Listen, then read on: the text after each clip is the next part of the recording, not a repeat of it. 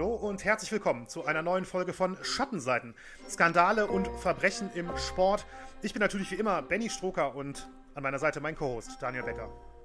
Ja, hallo Benny und hallo an alle Hörerinnen und Hörer.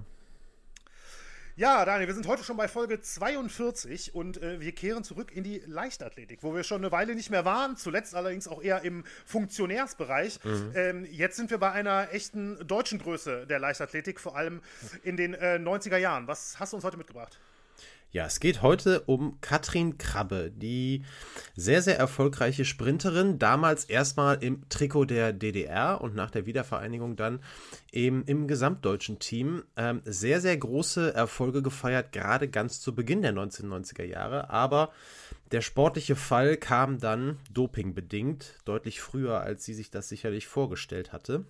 Und wir wollen eben heute ja ein bisschen äh, auf die Geschichte da eingehen, auch ein bisschen über das Thema Wiedervereinigung im Sport sprechen, tatsächlich. Das kommt auch noch ein bisschen mit dazu, weil das sehr, sehr wichtig ist im Zusammenhang mit dem Thema Katrin Krabbe. Die Geschichte erzählen, wie sie und äh, auch das Verhältnis zu ihrem Trainer war. Und ähm, das ist ein relativ großes Thema, aber ich glaube, das wird doch ziemlich interessant. Und wir haben auch was ganz Besonderes heute wieder mit drin. Nach einiger Zeit auch mal wieder ein Interview. Das haben wir ja letzte Folge schon angekündigt und wer uns auf den sozialen Medien folgt, ähm, hat das auch jetzt schon mitbekommen. Ähm, wir haben äh, gesprochen mit Pamela Dudkiewicz-Emmerich ehemalige Hürdensprinterin, gerade erst ihre äh, Karriere beendet im September des vergangenen Jahres und jetzt unter anderem auch als Trainerin unterwegs. Und weil eben das Verhältnis Krabbe-Springstein, also zu ihrem Trainer Thomas Springstein, ein sehr besonderes war, ist es natürlich total spannend, jemanden im Gespräch zu haben, äh, der bzw. die aus beiden Seiten so berichten kann. Athletenseite und Trainerinnenseite. Und natürlich dann über das Thema gesprochen, wie äh, wird mit Doping umgegangen, was, wie wichtig ist ein Vertrauensverhältnis zum Umfeld. Es ist ein wahnsinnig interessantes Gespräch geworden, das ihr nachher hört. Und letzte Vorankündigung, am Ende gibt es auch eine Top 3. Mal wieder. Auch seit längerer Zeit. Hatten wir, glaube ich, relativ lange nicht mehr. Richtig, richtig, ganz genau. Dafür musste heute die Geschichtsstunde reichen. Das stimmt, die musste heute weichen. Ja, genau. Aber bevor Aber wir das machen, ähm, wollten wir nochmal auf ein bisschen Feedback eingehen, äh, Benny. Und das ist dein Job heute. Äh, ganz genau, richtig, richtig. Es gab äh, Feedback zur Sally McNeil-Folge. Ähm, in erster Linie möchte ich da den äh, User Arba herausstellen, der uns ähm, geschrieben hat, eine, auch eine recht ausführliche Mail geschrieben hat, eben auch auf die Frage, die wir am Ende der letzten Folge besprochen haben, warum ist Bodybuilding eigentlich nicht mehr so populär, wie es ähm, mal war in den 90ern oder auch noch davor? Und er, er bringt gleich mehrere Punkte an. Der erste Punkt ist die Vermarktung. Er sagt, die Veranstalter vermarkten ihre Groß-Events, wie zum Beispiel auch den Mr. Olympia, sehr schlecht das sind wohl Pay-per-Views tatsächlich. Also ich hatte da gar keine äh, mhm. Ahnung mhm. oder Erfahrung. Er spricht von 40 Euro für den Mr. Olympia in sehr schlechter Qualität. Also ähm, offensichtlich scheinen die sich die Veranstalter da schon ähm, ja, die, mögliche, die möglichen Zuschauerkreise extrem äh, klein zu halten dadurch. Dann die Qualität der Übertragung spricht ja noch an, dass sich der Bodybuilding-Sport, setzt er schon in Anführungszeichen hier, äh, seit den 1990er Jahren nicht mehr weiterentwickelt hat und nennt auch den, ähm, das Gegenbeispiel CrossFit Games. Du hattest ja, glaube ich, auch über mhm. CrossFit gesprochen in der Diskussion, wo man sich halt viele Sachen kostenfrei auf YouTube anschauen kann und ähm, die das offensichtlich in seinen Augen zumindest äh, deutlich, deutlich besser hinbekommen. Und der letzte Punkt, den fand ich besonders interessant, da stellt er nämlich die Hypothese auf, dass Bodybuilding gar kein richtiger Sport ist. Daran anknüpfend haben wir auch noch ähm, eine Mail bekommen von unserem Hörer Jochen, der sich auch immer wieder bei uns meldet. Vielen Dank auch dafür, der ähm, unabhängig davon eine ähnliche These aufgestellt hat und sogar gesagt hat, für ihn ist Wrestling eigentlich sogar noch eher ein Sport als Bodybuilding. Wir haben das ja tatsächlich in der Wrestling-Folge recht ausführlich besprochen, mhm. in der, ähm, also in der Owen Hart-Folge in der vergangenen Folge mit Sally McNeil und Bodybuilding eigentlich so gar nicht. Und ich muss auch ganz mhm. ehrlich sagen, ich habe da eigentlich gar nicht so drüber nachgedacht im Vorfeld, weil ähm, irgendwie ist es ja dann doch ein Wettbewerb. Ne? Mhm. Auch wenn natürlich eine Jury da ist, aber ähm, ist schon auch ein, äh, ein absolut legitimer Gedanke, finde ich. Und ähm, nochmal, um jetzt zum ersten Hörer zurückzukommen zu Aber, der dann auch schrieb, Bodybuilder sind zwar absolute Leistungssportler, jedoch fehlt es an Wettkampf, denn für ihn ist Bodybuilding eher ein Schönheitswettbewerb ähm, als, ja, als ein sportlicher Wettkampf. Also ich muss sagen, äh, ich fand, das waren sehr interessante Einblicke, gerade auch in so eine Sportart, wo wir wirklich ähm, ja, grundsätzlich erstmal wenig, wenig Berührungspunkte mit haben im, im mhm. normalen Leben. Und ja, von meiner Seite auf jeden Fall auch nochmal ein großes Dankeschön. Ja, das Dankeschön, das gebe ich auch zurück. Macht immer gerne weiter, uns äh, die Mails zu schreiben an schattenseiten.podcast.gmail.com. Und ähm, ja, ich glaube, wir wollen die Diskussion jetzt nicht nochmal äh, erneuern, ähm, ist das Sport oder nicht. Ich kann aus meiner Warte nur auf jeden Fall auch sagen, ich habe sehr großes Verständnis für die Punkte, die ja. die beiden da angebracht haben. genau, also vielen Dank, Leute. Bleibt da weiter dran. Wir freuen uns äh, über alle Mails, die reinkommen. Absolut, definitiv.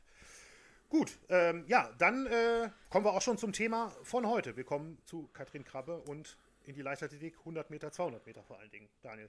Ja, so ist es.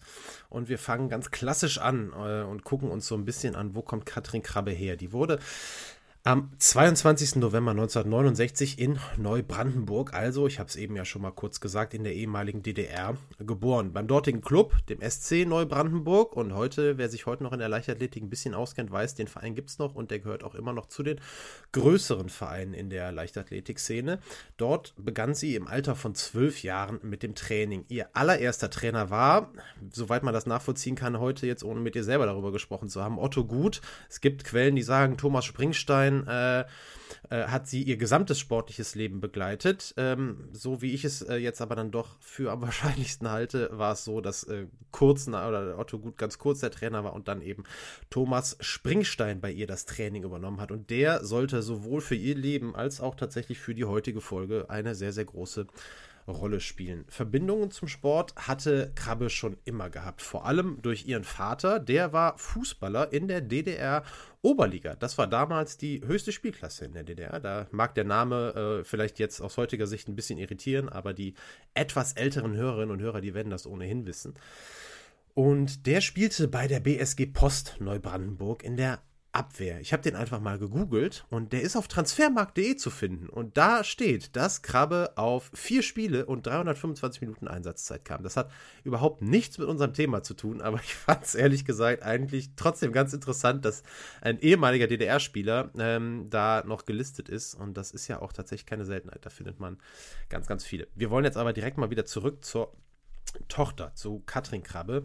Und bei der stellte sich sehr, sehr schnell heraus, dass sie sehr, sehr großes Talent hatte. Ähm, und das ist ja auch was, wir wissen also jetzt, es geht um Doping.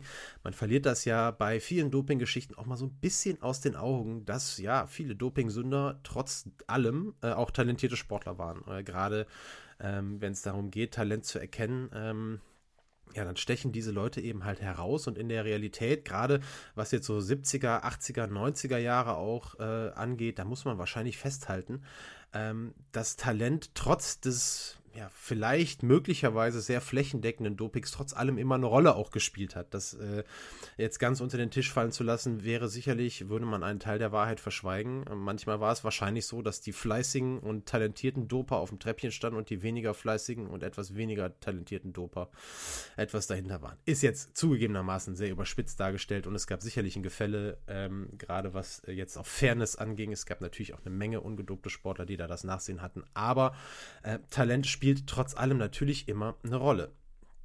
Ähm, ja, nach vielen Top-Platzierungen bei Wettkämpfen in der DDR, auch schon im Nachwuchsbereich, äh, die teilweise, muss man wahrscheinlich auch so sagen, schon stärker besetzt waren als so manch internationaler Wettkampf zu dieser Zeit, ging der internationale Stern von Katrin Krabbe erstmals im Jahr 1986 auf. Dort ähm, gewann sie, oder in diesem Jahr gewann sie Bronze bei den Juniorenweltmeisterschaften über 200 Meter. Über 100 Meter wurde sie Vierte und gewann abschließend noch Silber mit der Staffel über 4x100 Meter. Ihr äh, ich glaube, es muss man jetzt nicht extra erklären. Ich tue es mal ganz kurz. Ihr, ihr werdet das wahrscheinlich alle wissen.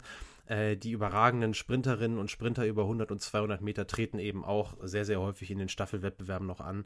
Ähm, und so ähm, ja, hat zum Beispiel ja auch Usain Bolt äh, ganz, ganz viele seiner olympischen Medaillen gesammelt. Ähm, ja, und natürlich dementsprechend auch Katrin Krabbe in der Staffel unterwegs. Äh, Im selben Jahr, also immer noch 1986, nahm sie dann auch an einem Großereignis bei den in Anführungsstrichen großen Teil, also nicht mehr bei den Juniorinnen. Sie war also so gut, dass sie schon ähm, in der aktiven Klasse, wie man das dann nannte oder nennt, ähm, unterwegs war und siegte mit der DDR-Staffel über 4 mal 100 Meter in der damaligen Jahresbestzeit, ich sage das jetzt extra, ähm, die Zeit von 41,87 Sekunden beim Leichtathletik-Europapokalfinale in Gateshead.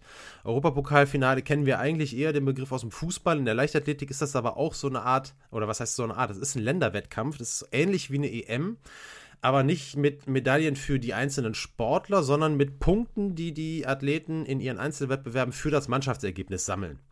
Äh, das gibt es auch heute noch in ähnlicher Form. Das war aber, da muss man sagen, in den 1980er Jahren viel, viel bekannter und auch beliebter. Ähm, auch bei den Zuschauern. Heute in der Leichtathletik sind die klassischen Großereignisse auch die TV-Erlebnisse auf Europameisterschaften, Weltmeisterschaften und Olympische Spiele begrenzt.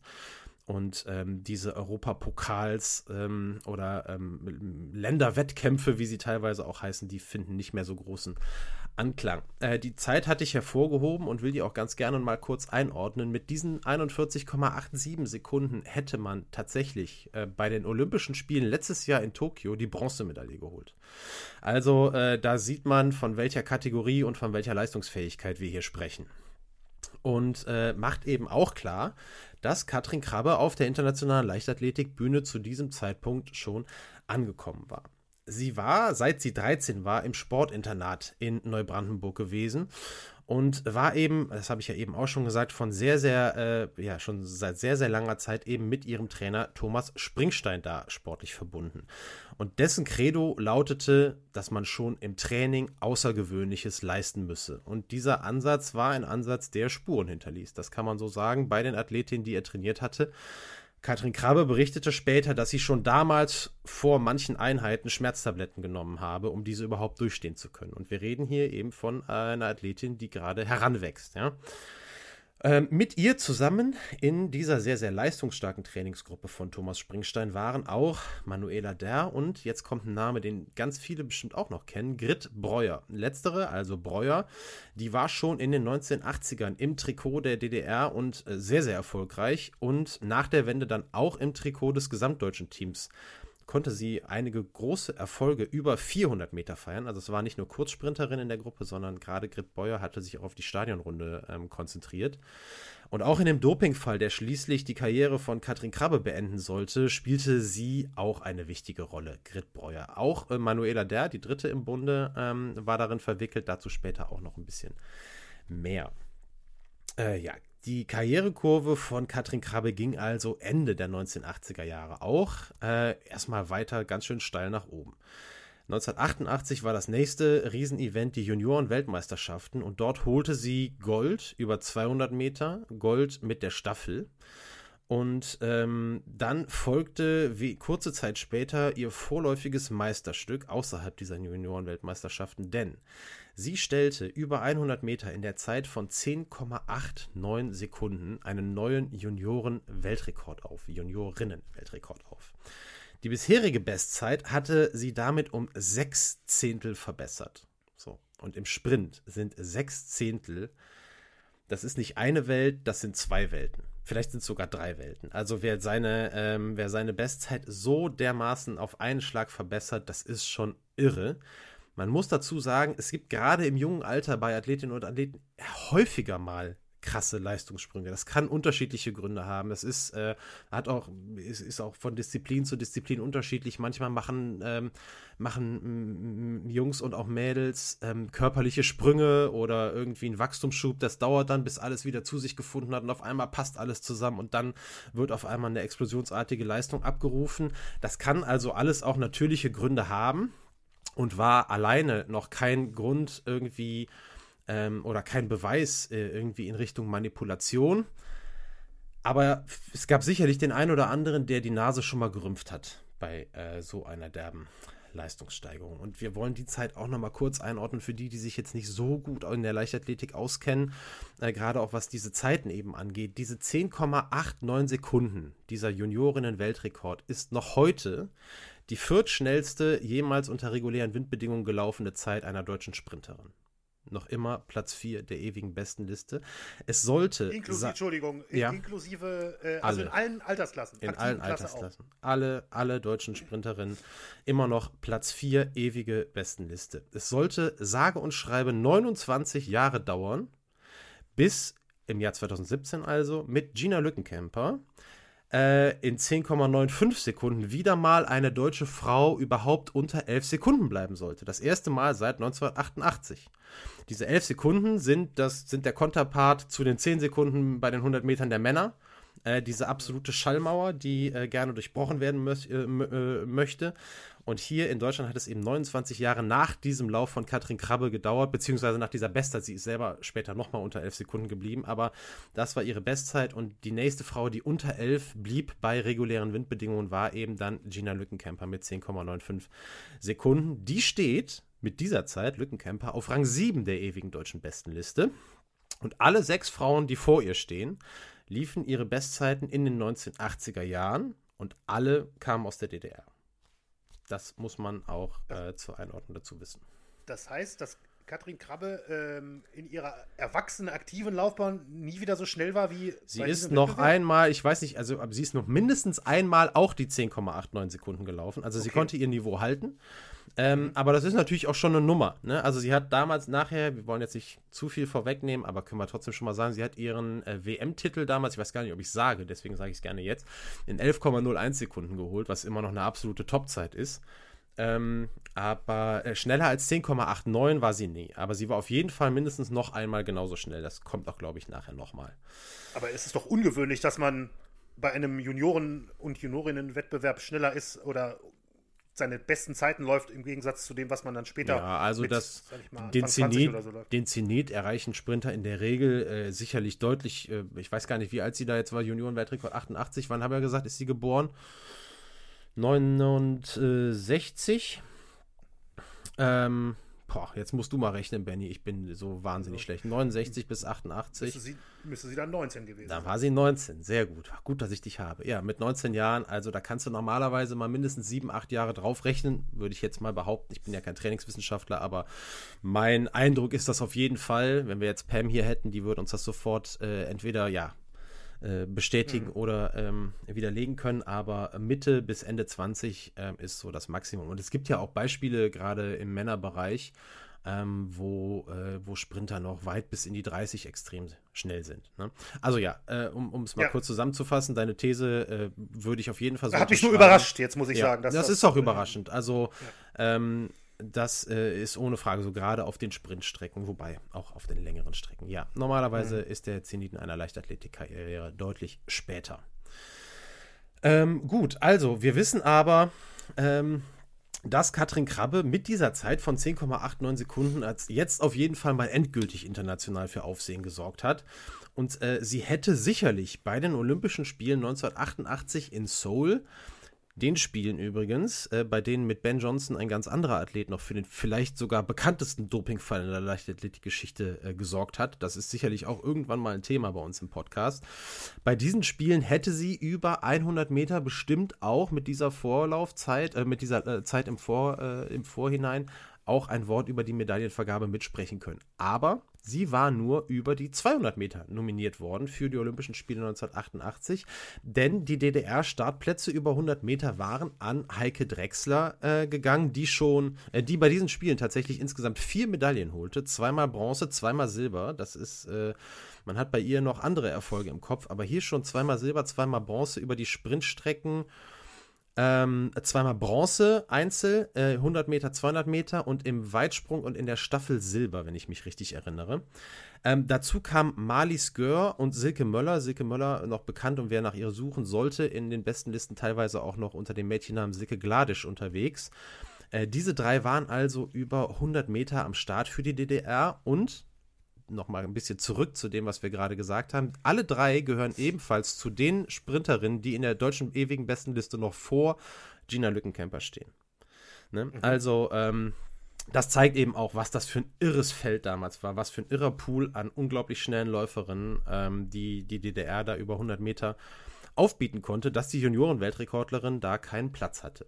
Ähm, ja, über 200 Meter war dann in Seoul für Katrin Krabbe aber im Halbfinale Schluss was ihren Trainer dann, Thomas Springstein, im Anschluss an die Spiele dazu bewegt haben soll, äh, Krabbe nun noch härter trainieren zu lassen. Und ja, der Krabbe hatte das Training später mal als grenzwertig bezeichnet. nach allem, was man heute weiß, muss man wahrscheinlich sagen, dass Grenzen tatsächlich auch überschritten wurden. Dazu dann gleich mehr.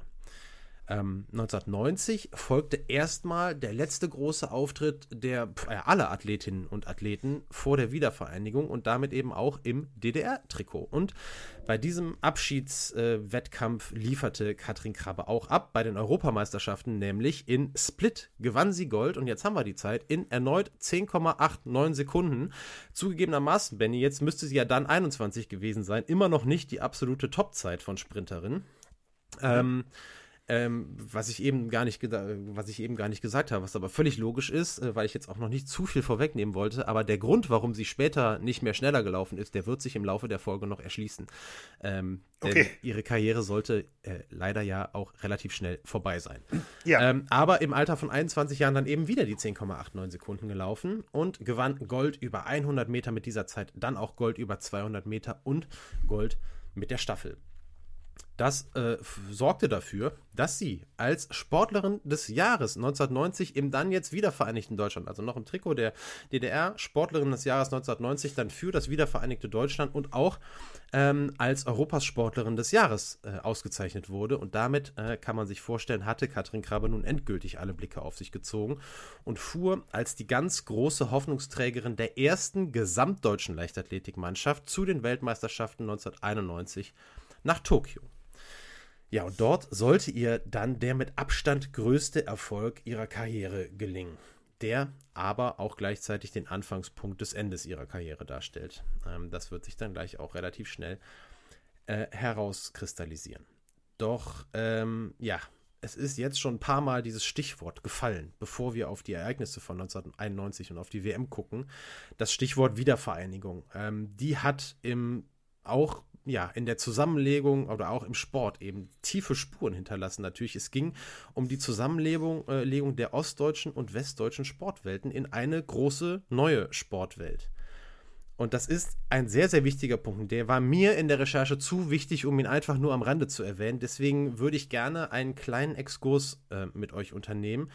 Ähm, und, äh, und dass wir uns mit der Frage beschäftigen, was jetzt die Zusammenführung dieser völlig unterschiedlichen Sportsysteme für die Sportlerinnen und Sportler eigentlich bedeutet hat. Und ähm, es ist tatsächlich so gewesen, viele von euch werden das wissen, die Sportsysteme in der DDR und in der damaligen Bundesrepublik hätten unterschiedlicher kaum sein können. Auf Seiten der BRD das, was man als liberales Sportsystem bezeichnen würde. Und auf der anderen Seite ähm, ähm, ja, ein zentral gesteuertes System, das ähm, gleichzeitig auch das wohl größte oder das, das größte Aushängeschild eines ganzen Landes war. Der Sport und die DDR, das war, das war eine Symbiose, das gehörte zusammen, das war die äh, Möglichkeit nach außen hin zu zeigen, ähm, wie viel oder wie erfolgreich dieses Land, die Deutsche Demokratische Republik, sein konnte.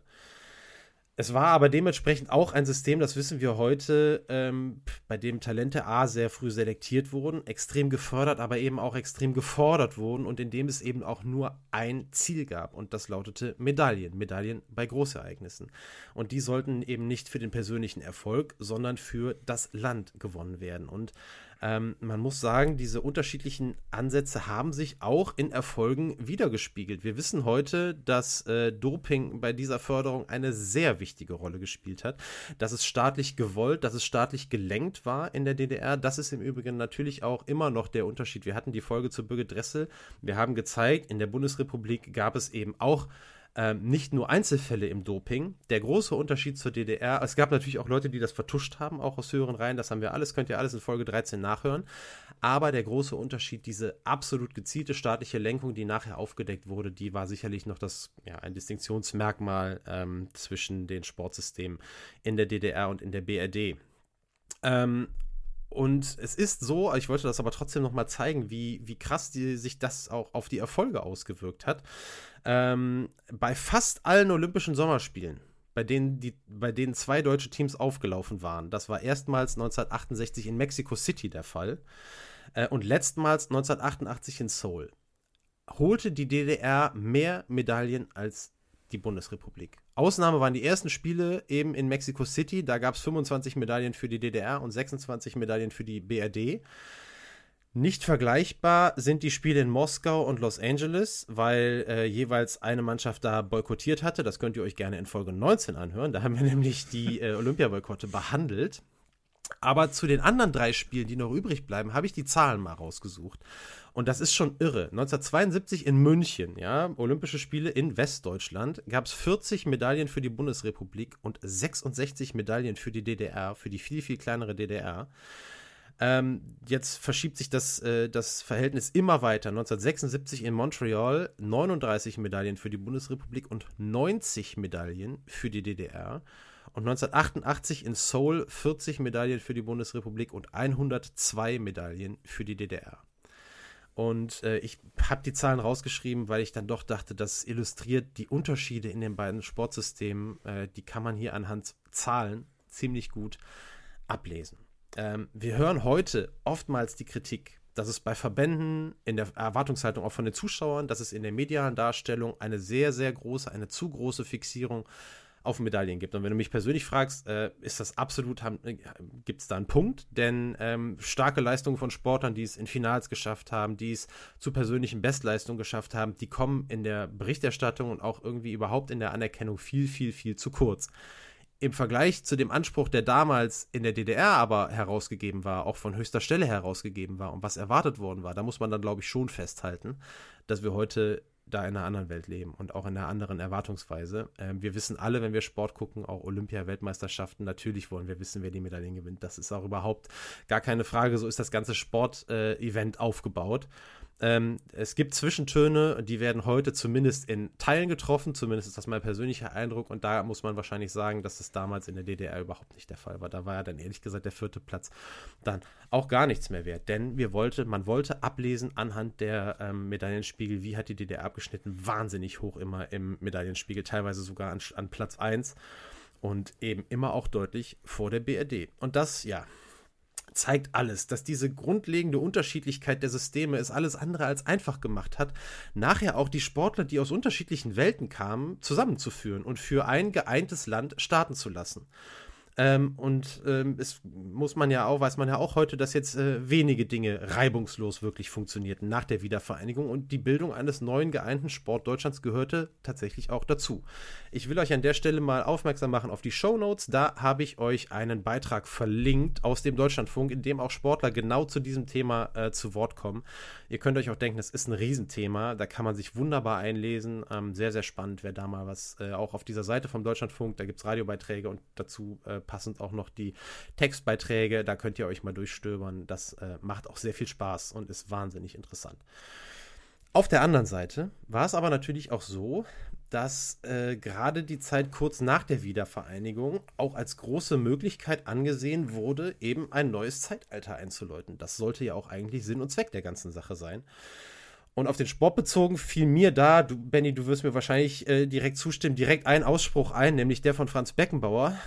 Äh, ja, den hatte ja. ich schon vor genau. fünf Minuten im Kopf. Genau, ja. der nach dem WM-Sieg 1990 in Italien gesagt hat, ähm, das war eben das, auch da das letzte Turnier vor der großen Zusammenlegung. Er hat gesagt, auf Jahre hinaus wird unsere Nationalmannschaft unschlagbar sein. Also da äh, zeigt sich die Erwartungshaltung, auch wissen wir da, äh, dass das so nicht ganz stimmte, dass allerdings äh, Gesamtdeutschland von starken Profifußballern aus der DDR mit denen bereichert wurde, das steht äh, völlig außer Frage.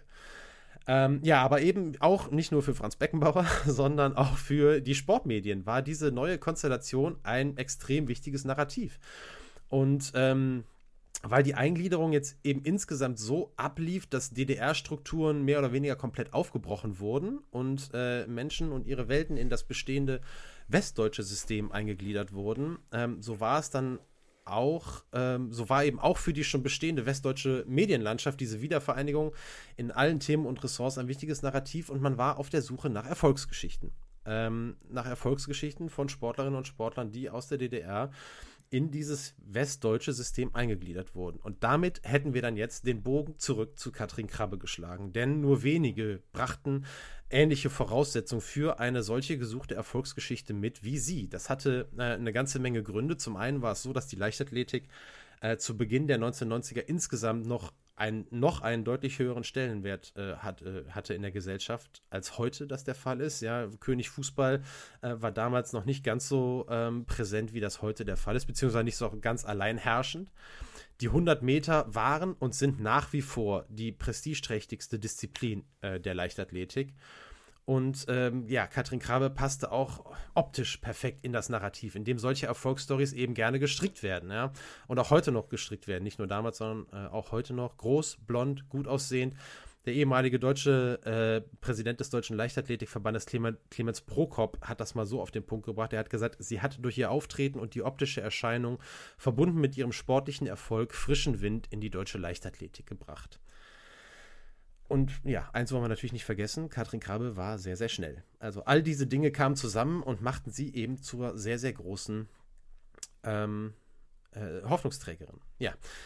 Und damit beenden wir jetzt diesen kleinen Exkurs, indem ich jetzt einfach mal versuchen wollte, ja, die Eckdaten sozusagen für die sportliche Wiedervereinigung mal kurz abzustecken und mal irgendwie zu erklären, was das auch für eine Mammutaufgabe war, dass es viel, viel schwieriger war, als man könnte ja denken, das ist eigentlich eine Luxusaufgabe. Du hast jetzt noch einen viel größeren Pool an Top-Sportlerinnen und Top-Sportlern und aus denen hast du nun die schwierige, aber eben doch luxuriöse Aufgabe, die Besten für dein Team herauszupicken.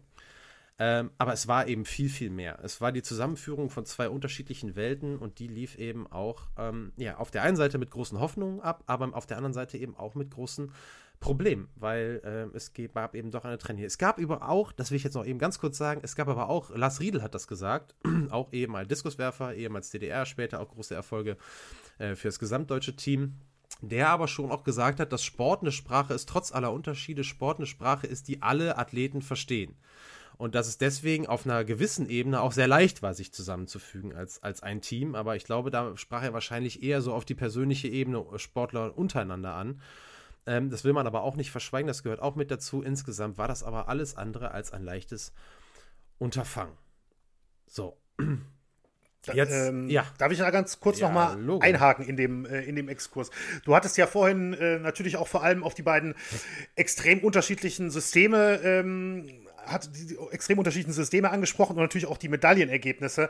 Und ähm, der Beckenbauer-Spruch von 1990. Ne? Und dann muss man ja sagen, wenn man sich die rein aus, also jetzt wirklich rein aus Erfolgs- und Medaillensicht, die folgenden Jahre anguckt, den Medaillenspiegel des gesamtdeutschen Teams danach, dann hat man eigentlich, also ich persönlich muss sagen, könnte man den Eindruck kriegen, mhm. ich stelle jetzt mal die These auf, ähm, je mehr die letzte richtige DDR-Generation älter wurde und in den Ruhestand ging, desto weniger Medaillen wurden es von Spielen zu Spielen immer, immer weiter. Mhm.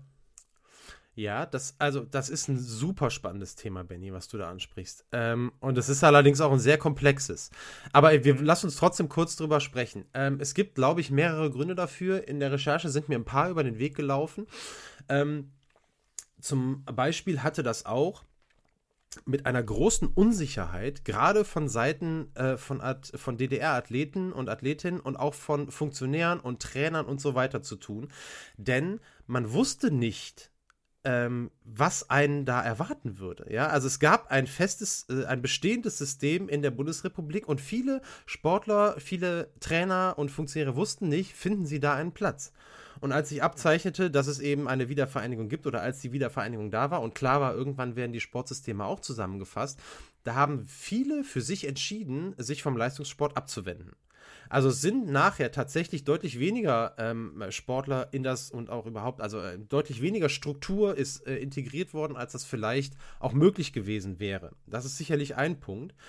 Ich glaube, der andere Punkt für mich jetzt, dass es eben ähm, dass es eben auf den ersten Blick erstmal so einfach klingt und man, wie ich eben schon gesagt habe, du hast. Genau, das ist halt total Pool. blauäugig, ne? Es ist, ja. genau, es ist total blauäugig und da sind so viele Faktoren, die da eben mit eine Rolle spielen, äh, ganz ab von sportlicher Leistungsfähigkeit. Und wir wissen ja auch, äh, dass zumindest im Hintergrund diese ganze Doping-Geschichte sicherlich überall irgendwo mitschwirrte. Vielleicht waren auch eine ganze Menge dabei, die Angst hatten, erwischt zu werden und geächtet zu werden oder was auch immer. Thema Ächtung, äh, Doping in der Öffentlichkeit ist übrigens auch ein Thema, was wir nachher im Interview mal kurz anreißen. Da hat Pam was extrem Interessantes zugesagt. Ähm, also ich glaube, das hat ganz, ganz viele Gründe. Ähm, gerade die Leichtathletik erlebte tatsächlich äh, in der Zeit nachher, so Mitte der 90er Jahre, bis dann auch irgendwann äh, der manche, mancher würde sagen, das ist bis heute noch nicht anders. Ähm, es geht ja auch teilweise, gerade was jetzt Medaillenspiegel angeht, äh, deutlich bergab, muss man ja auch gerade in der Leichtathletik so sagen. Es gibt allerdings auch noch eine andere Bewegung, ähm, die eben auch ein bisschen mehr darauf zielt, trotzdem zu sagen, okay, wir sind, wir sind ein vorwiegend sauberes System und ähm, messen uns so gut wir können und wollen eben auch feiern, wenn ähm, Sportlerinnen und Sportler ihre persönlichen Bestleistungen aufstellen bei Großereignissen und eben ihre bestmögliche Leistung abrufen ein bisschen unabhängig davon zu sehen, wozu das dann im internationalen Vergleich reicht und wozu das dann vielleicht auch in einem Vergleich reicht, der nicht immer ganz fair ist.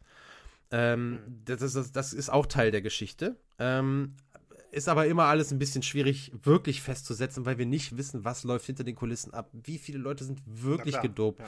wie viel wird äh, aufgedeckt und so weiter und so fort. Also, es ist irre komplex, ähm, aber es hat so viele spannende Punkte. Also, ich, also, da könnte man ganz ehrlich, da kannst du fünf eigene Podcasts draus machen. Und ich meine nicht Podcast-Folgen, sondern ich meine wirklich eigene Podcasts. Also, das mhm. hat so viel zu bieten, dieses Thema. Es ist irre und ähm, ja, also es ist wahnsinnig spannend. Ähm, da könnt ihr auch einfach mal hin und her googeln. Die Wiedervereinigung im Sport ist ja, ein Riesending.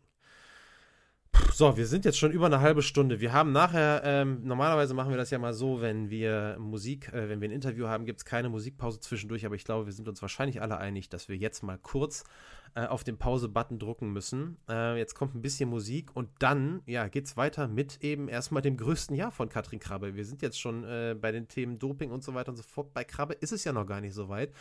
Ähm, wir sind erstmal dabei, dass sie ihren größten sportlichen Erfolg feiert und da steigen wir dann gleich wieder ein. Bis gleich. Bis gleich.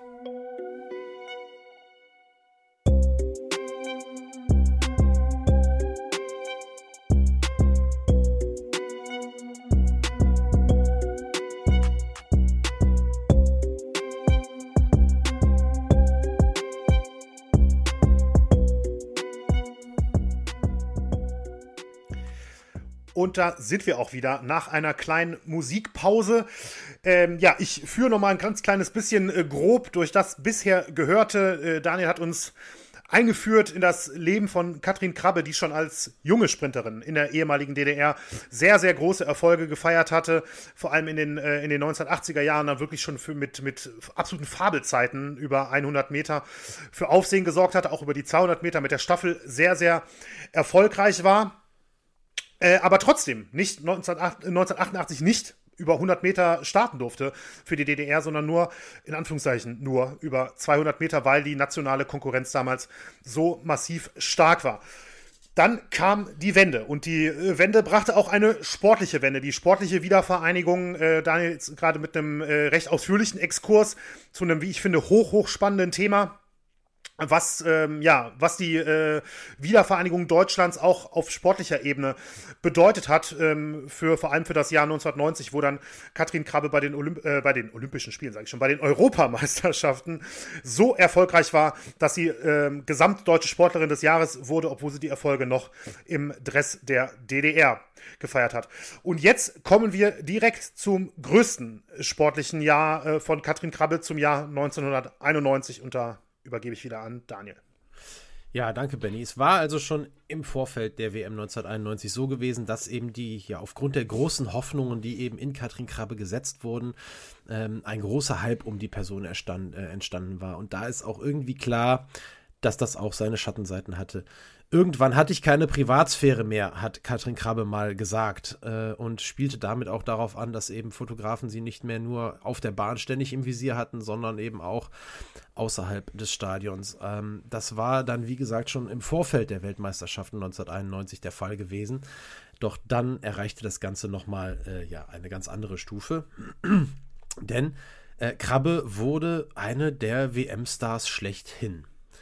Gwen Torrance, Merlin Otti und eben Katrin Krabbe waren damals die Favoritinnen. Und zwar sowohl über 100 als auch über 200 Meter. Und am Ende war es eben tatsächlich zweimal Katrin Krabbe gewesen, die sich in 10,99, habe ich eben falsch gesagt, ich dachte es wären 11,01 gewesen, es sind 10,99 gewesen äh, Sekunden und über 200 Meter in 22,04 Sekunden beide Einzeltitel gekrallt hat. Und äh, ja, abgerundet wurde der sehr erfolgreiche WM-Auftritt für Krabbe mit Bronze Bronze über 4x100 Meter. Damals äh, mit in der Staffel, obwohl sie eigentlich 400 Meter Spezialistin war, aber die werden auch in den Kurven dann äh, ab und zu gerne mal eingesetzt in der Staffel mit Grit Breuer. Ja, die logische Folge natürlich, das Medieninteresse an Krabbe legte nach der WM noch einmal deutlich zu. Sie wurde von den Medien die Grace Kelly der Tartanbahn genannt.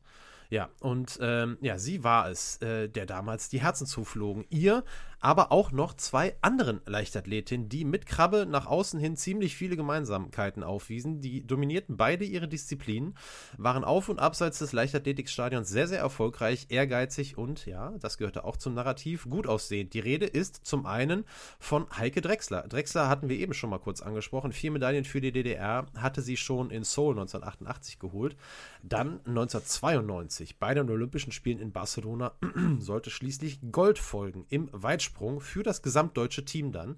Und das war ein Erfolg, den sie tatsächlich, eine der großen deutschen äh, Stories dann äh, ganz zu Beginn der 2000er, eben im Jahr 2000, den sie im äh, Jahr 2000 im Alter von 35 Jahren bei den Olympischen Spielen in Sydney nochmal wiederholen sollte. Drexler also die eine, die andere, auch eine Heike, kennt ihr auch sicherlich alle vom Namen her, Hochspringerin Heike Henkel die war, so wie Katrin Krabbe, Weltmeisterin 1991 geworden und, so wie Heike Drexler, Olympiasiegerin 1992. Und die komplettierte eben neben diesen beiden ehemaligen DDR-Athletinnen Krabbe und Drexler als westdeutsche Leichtathletin das Trio, das eben gemeinsam ähm, für den Aufbruch in eine neue, erfolgreiche Zeit in der Leichtathletik stehen sollte. Hochsprung, Weitsprung, Sprint, überall dominierten deutsche äh, Leichtathletinnen. Aber ja, es dauerte nicht lange, bis aus diesem Super-Trio ein super Duo werden sollte.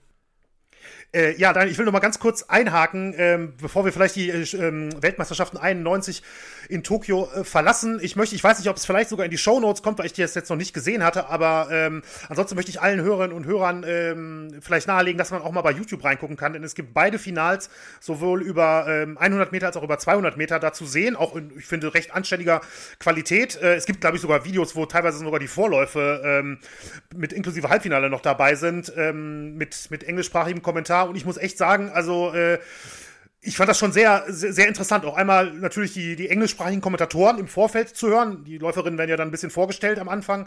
Ne, ähm, und Krabbe, die da einfach schon äh, gerade über die 100 Meter vom Start weg im Prinzip dieses Rennen schon gewonnen hatte. Also das mhm. war äh, die, das war ein super, super beeindruckender Sprint einfach nur, fand ich. Also, und gut, ich habe natürlich, bin natürlich Leichtathletik. Ja, ähm, ist, ein sehr, ist ein sehr guter Punkt, Benny. Also es kommt äh, auf jeden Fall mit rein. Ich würde es aber jetzt so machen, ich verlinke euch ähm, einen Artikel ähm, auf der Seite des NDR, des Norddeutschen Rundfunks, ähm, wo sehr viele Infos erstmal über die Karriere von Katrin Krabbe stehen, wo aber ganz oben die beide Videos zu sehen sind. Über 100, also über 100 auf jeden Fall, bei der 200 bin ich mir gar nicht mehr sicher, mit deutschem Kommentar.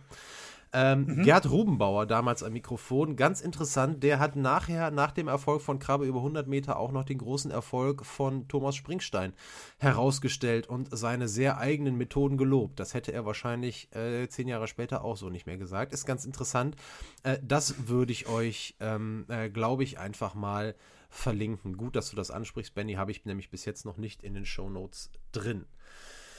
Äh, ja, aber das lohnt sich doch. Und ich meine, wer Interesse hat, kann sich ja dann sogar beide Versionen mal, mal anschauen. Ja. ja. ist auch ganz interessant. Also, das, den Eindruck, den du hattest, dass das Rennen vom Start weg gegen die beiden ähm, Konkurrentinnen äh, schon gewonnen war, das war übrigens über 200 Meter ähm, ja auch der Fall.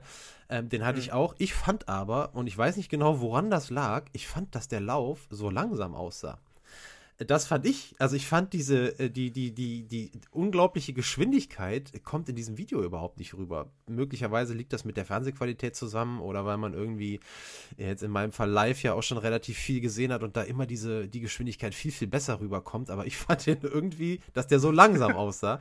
Aber die Zeit von 10,99 Sekunden ja, spricht da natürlich äh, eine ganz andere Sprache.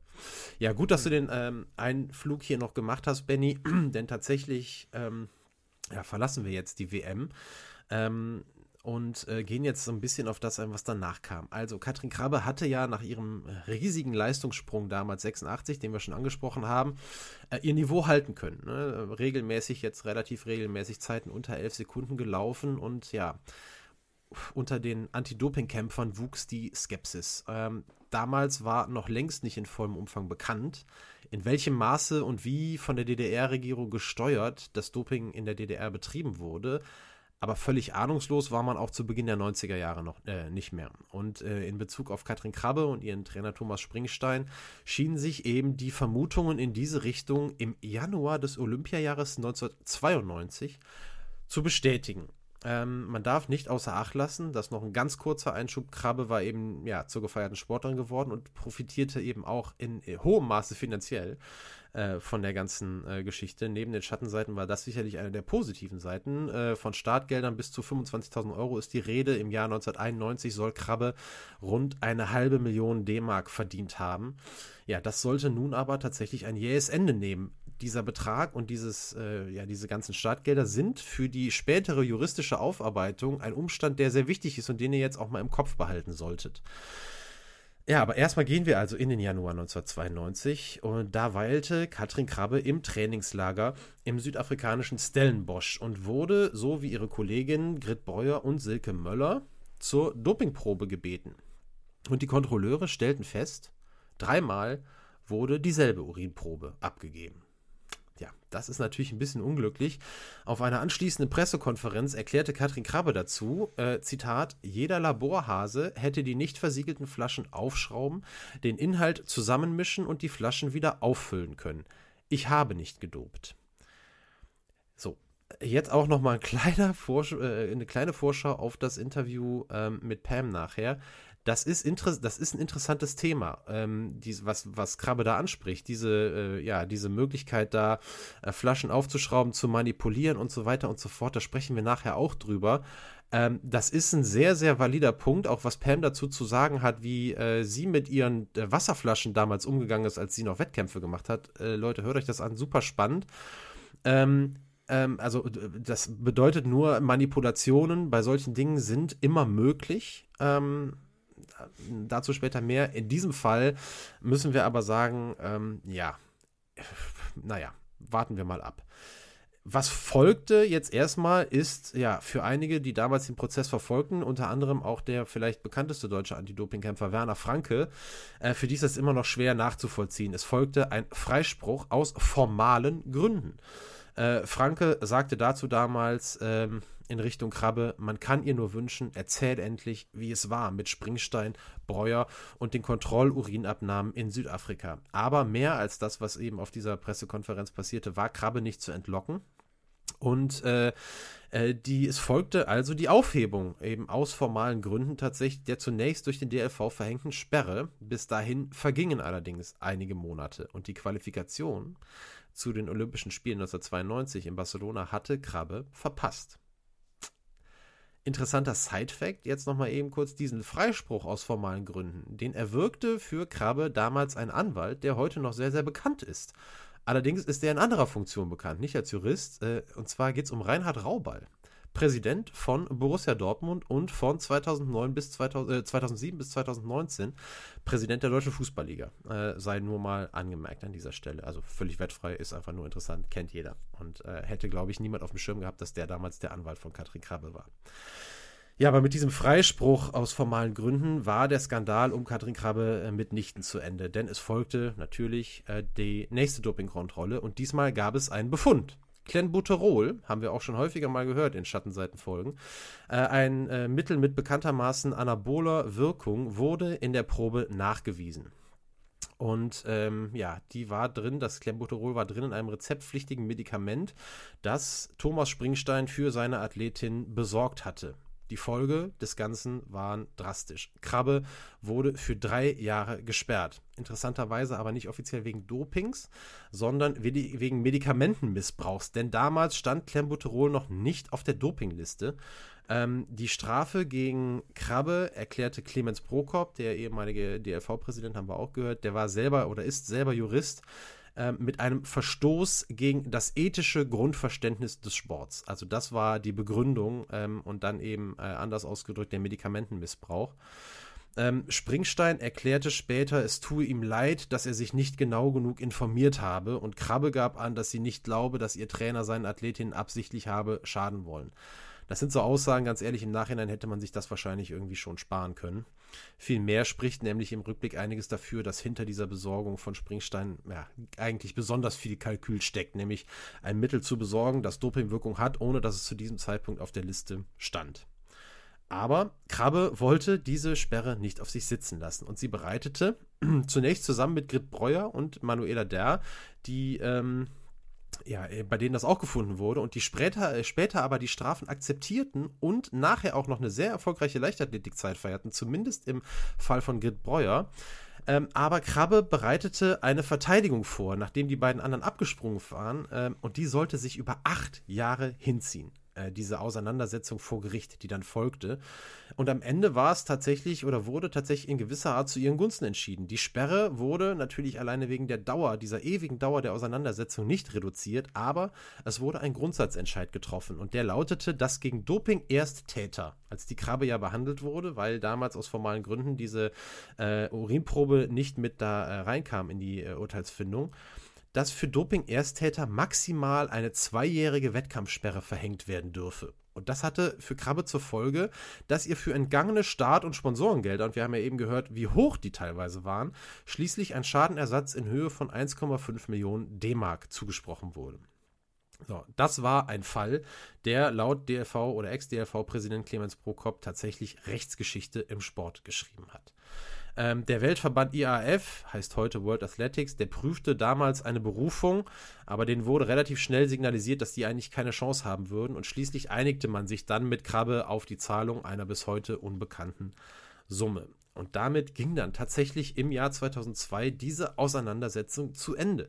In der Zwischenzeit, die Sperre war 1995 abgelaufen, hatte Krabbe es nochmal versucht mit einem Comeback-Versuch, der allerdings ähm, ja, nicht geglückt war. Sportlich gesehen kam sie nicht mehr auf die Beine und das Kapitel Leistungssport war de facto, so muss man sagen, eigentlich ähm, nach der WM 1991 abgeschlossen. Und mhm. ähm, deswegen da jetzt auch nochmal zurück, ähm, ist es nicht unüblich, dass äh, Sprinterinnen oder Sprinter ihre, ihre höchste Leistungsfähigkeit so früh haben. Erklärt jetzt, äh, warum das eben bei Krabbe auch nicht der Fall gewesen ist. Ja, schauen wir jetzt mal. Ähm, wir gehen gleich auch nochmal zurück zu Katrin Krabbe, äh, aber erstmal auf Thomas Springstein, der eben auch eine sehr, sehr wichtige Rolle hier spielte. Der Trainer. Und der wurde, und deswegen zeigt das, dass das alles vorher man sich hätte sparen können, der wurde nämlich dann nochmal erwischt. Und wegen eines Clenbuterol-Vergehens, er hatte nämlich das Dopingmittel, das mittlerweile Dopingmittel, an eine Minderjährige gegeben äh, wurde er zu 16 Monaten Haft auf Bewährung verurteilt. Und ja, er war in der Leichtathletik dann zur, äh, zur Persona non grata geworden. Äh, er war übrigens, auch nur eine Nebeninfo, mit Grit Breuer tatsächlich auch verheiratet. Ich bin nicht sicher, ob die immer noch verheiratet sind. Irgendwie namensmäßig gibt es auch noch die Connection, gerade bei Grit Breuer. Ähm, auf jeden Fall waren die nicht nur äh, trainingsmäßig verbunden, sondern auch ein Paar. Aber in Deutschland sollte Springstein zumindest dann nach diesem Vergehen 2006 äh, kein Bein mehr auf den Boden bekommen ähm, obwohl er 2002 noch zum Leichtathletiktrainer des Jahres gewählt worden war. Also nach der Krabbe-Geschichte, äh, aber vor eben dieser 2006er ähm, Verurteilung. Im Jahr 2008 wurde Springstein dann tatsächlich von anderen deutschen Trainern ähm, gesehen. Und zwar wieder in Stellenbosch bei einem Trainingslageraufenthalt, als er junge litauische Athleten trainiert haben soll und deren Heimtrainern Ratschläge mit auf den Weg gab. Und da gibt es einen netten äh, Bericht von der Frankfurter Allgemein. Äh, da steht drin, dass er zu dieser Zeit online ähm, seine Dienste anbot mit der Schlagzeile Be healthier, be sexier, be stronger, get the perfect coach. Das war so, als Thomas Springstein sich ganz unselbstbewusst ähm, ja, selber beworben. Ähm, ja, also ich hatte ja gerade gesagt, er war dann nochmal zum, äh, zum Leichtathletiktrainer des Jahres gekürt worden. Damals auch einige bekannte Größen der deutschen Leichtathletik trainiert. Darunter auch den Sensations-Olympiasieger von 2000 äh, über 800 Meter, Nils Schumann. Und man kann jetzt, wenn man möchte, diese Trainer-Athleten-Beziehung zwischen Springstein und äh, Schumann damit in Verbindung bringen, dass sich Schumann mehrfach öffentlich als einer der ganz, ganz wenigen ähm, für die Freigabe von Dopingmitteln ausgesprochen hat. Tatsächlich äh, kann man mal googeln. Äh, das hat er einige Male getan. Ähm, ja, man kann also da auch die Verbindung zu Springstein ziehen, wenn man möchte. Ähm, Im Zuge der Ermittlungen gegen Springstein wurde auch äh, gegen Schumann ein Verfahren eingeleitet. Das wurde aber ebenso wie das äh, gegen Grit Breuer schnell wieder eingestellt. Und äh, ja, wenn man da tiefer recherchiert, kann man sicherlich auch wieder ein bisschen Material für eine neue Episode sammeln. Aber wir lassen das jetzt mal so stehen. So.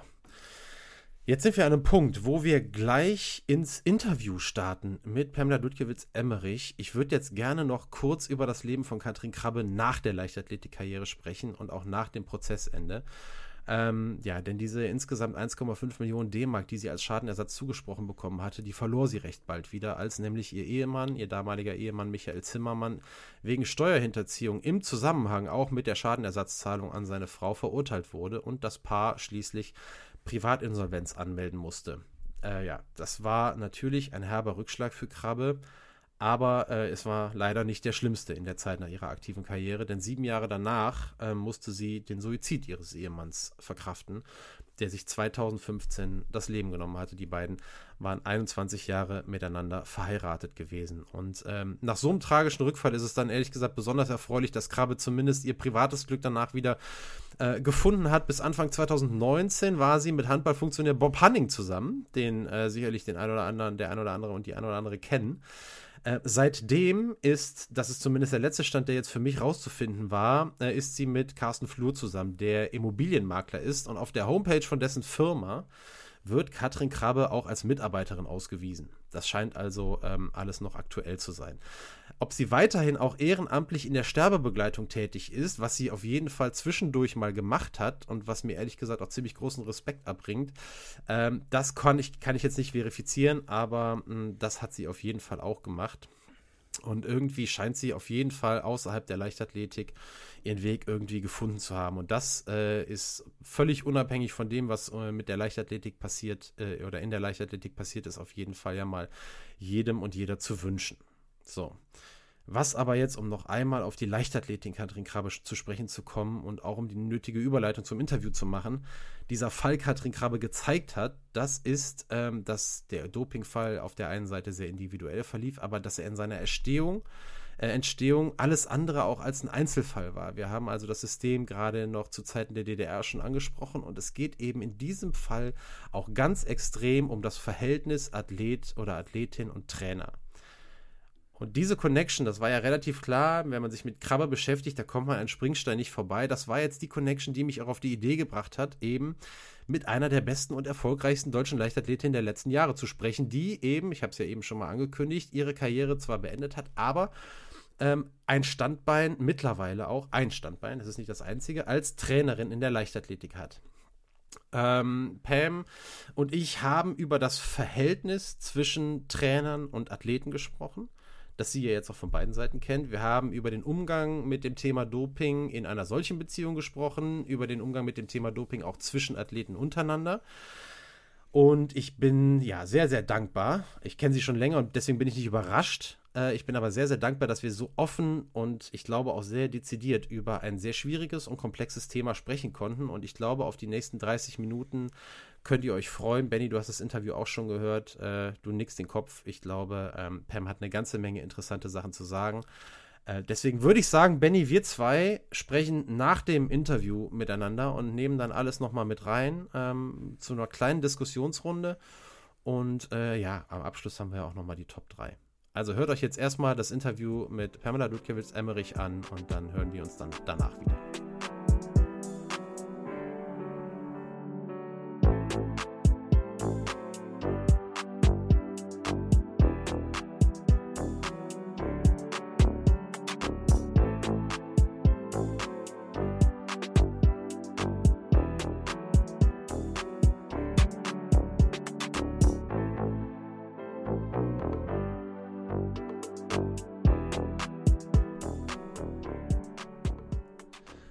Da sind wir angekommen in unserem Interviewteil und begrüßen als Gesprächspartnerin Pamela Dudkiewicz-Emmerich. Äh, bei Sportlern macht man das ja immer so, dass man die größten sportlichen Erfolge erstmal rausstellt bei der Vorstellung. Und das fällt bei Pam besonders leicht, denn die hat sehr, sehr große Erfolge vorzuweisen. Die WM-Dritte von 2017, Vize-Europameisterin von 2018, immer über die 100 Meter Hürden. Wir könnten noch ganz, ganz viele andere Erfolge aufzählen, wollen aber erstmal Pam begrüßen und sie fragen, was sie denn jetzt gerade macht. Denn im September 2021 hat sie ihre aktive Karriere ähm, offiziell beendet und wir sind sehr gespannt zu hören, was Pam uns jetzt gerade über ihr aktuelles Leben erstmal zu erzählen hat. Dazu also herzlich willkommen, Pam. Hi. Hi, vielen, vielen Dank, dass ich da sein darf. Ja, pff, ihr erwischt mich gerade, glaube ich, so in meinem größten Veränderungsprozess meines bisherigen Lebens. Also mhm. äh, ich hätte es mir gar nicht als so ein krasses Kontrastprogramm vorgestellt, aber es ist so. Also ich, äh, ja, wie du gesagt hast, habe im September aufgehört, habe mir ein bisschen Zeit gegeben, um mal zu gucken, was möchte ich denn jetzt so ausprobieren. Und äh, ja, bin zum einen der Leichtathletik erhalten geblieben, bin äh, Co-Trainerin. Zweimal die Woche begleite ich das Techniktraining von einer recht, also doch, einer sehr leistungsstarken und motivierten jungen Athletengruppe. Äh, und mache noch eine Ausbildung zum systemischen Coach. Und ähm, seit Januar bin ich in einem großen Dortmunder Konzern äh, Trainee und ah. bin aktuell in der Unternehmenskommunikation. Es ist total spannend. Ähm, ich habe das Ganze in Teilzeit gewählt und bin auch ganz glücklich, weil äh, es schon eine andere Nummer ist, wenn der Arbeitsplatz ein Büro ist und eben nicht das Leichtathletikstadion. Mhm. Ja, das kann ich mir gut vorstellen. Ähm, du bist ja jetzt noch gar nicht so lange drin in diesem, in diesem Prozess. Du hast gerade gesagt, der größte Transformationsprozess in deinem bisherigen Leben, was das Berufliche angeht. Ähm, Fällt es dir denn bis jetzt leicht oder äh, ja, wünschst du dich manchmal doch auch noch äh, zurück auf die Laufbahn? Hm. Also es ist, äh, ich bin absolut im Rein mit der, mit der Entscheidung, aber natürlich ist, wird mir jetzt bewusst, was für ein besonderes Leben ich da äh, irgendwie über zehn Jahre hatte.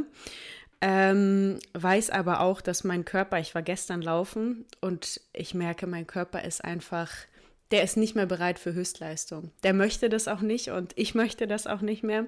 Von daher, ähm, ja, tolles Leben war das und ich bin auch super, super dankbar. Aber jetzt ist es Zeit für was Neues und das ist jetzt, glaube ich, auch so die Aufgabe, mal herauszufinden und Dinge auszuprobieren, was macht mich denn noch glücklich. Aber ähm, ich muss sagen, das ist äh, natürlich, das unterliegt Schwankungen, aber manchmal habe ich da ein bisschen mehr mit zu knabbern und manchmal denke ich, oh, ist ja auch ganz schön, dass sich der Tag nicht um Sport und Bewegung und einen Körper dreht, der funktionieren muss. Also es ist mhm. gerade wirklich noch, ähm, äh, noch, noch keine stabile Phase. Ich glaube, das wäre auch vermessen, das jetzt schon zu wollen. Ja, das klingt alles sehr durchdacht und sehr nachvollziehbar, wie du das erzählst. Und jetzt müssen wir irgendwie den Bogen kriegen zurück, weil wir könnten theoretisch bestimmt auch darüber noch ganz, ganz lange sprechen.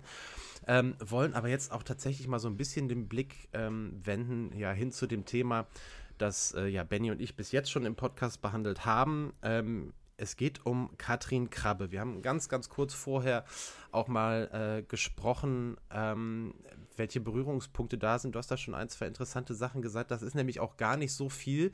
Ähm, mhm. Katrin Krabbe, ähm, in irgendeiner Form dir während deiner aktiven Zeit über den Weg gelaufen, zumindest, also jetzt ich meine jetzt nicht als Person, sondern ähm, mhm. als Thema, wie es am Anfang der 90er Jahre eben die Leichtathletikwelt aufgewühlt hat.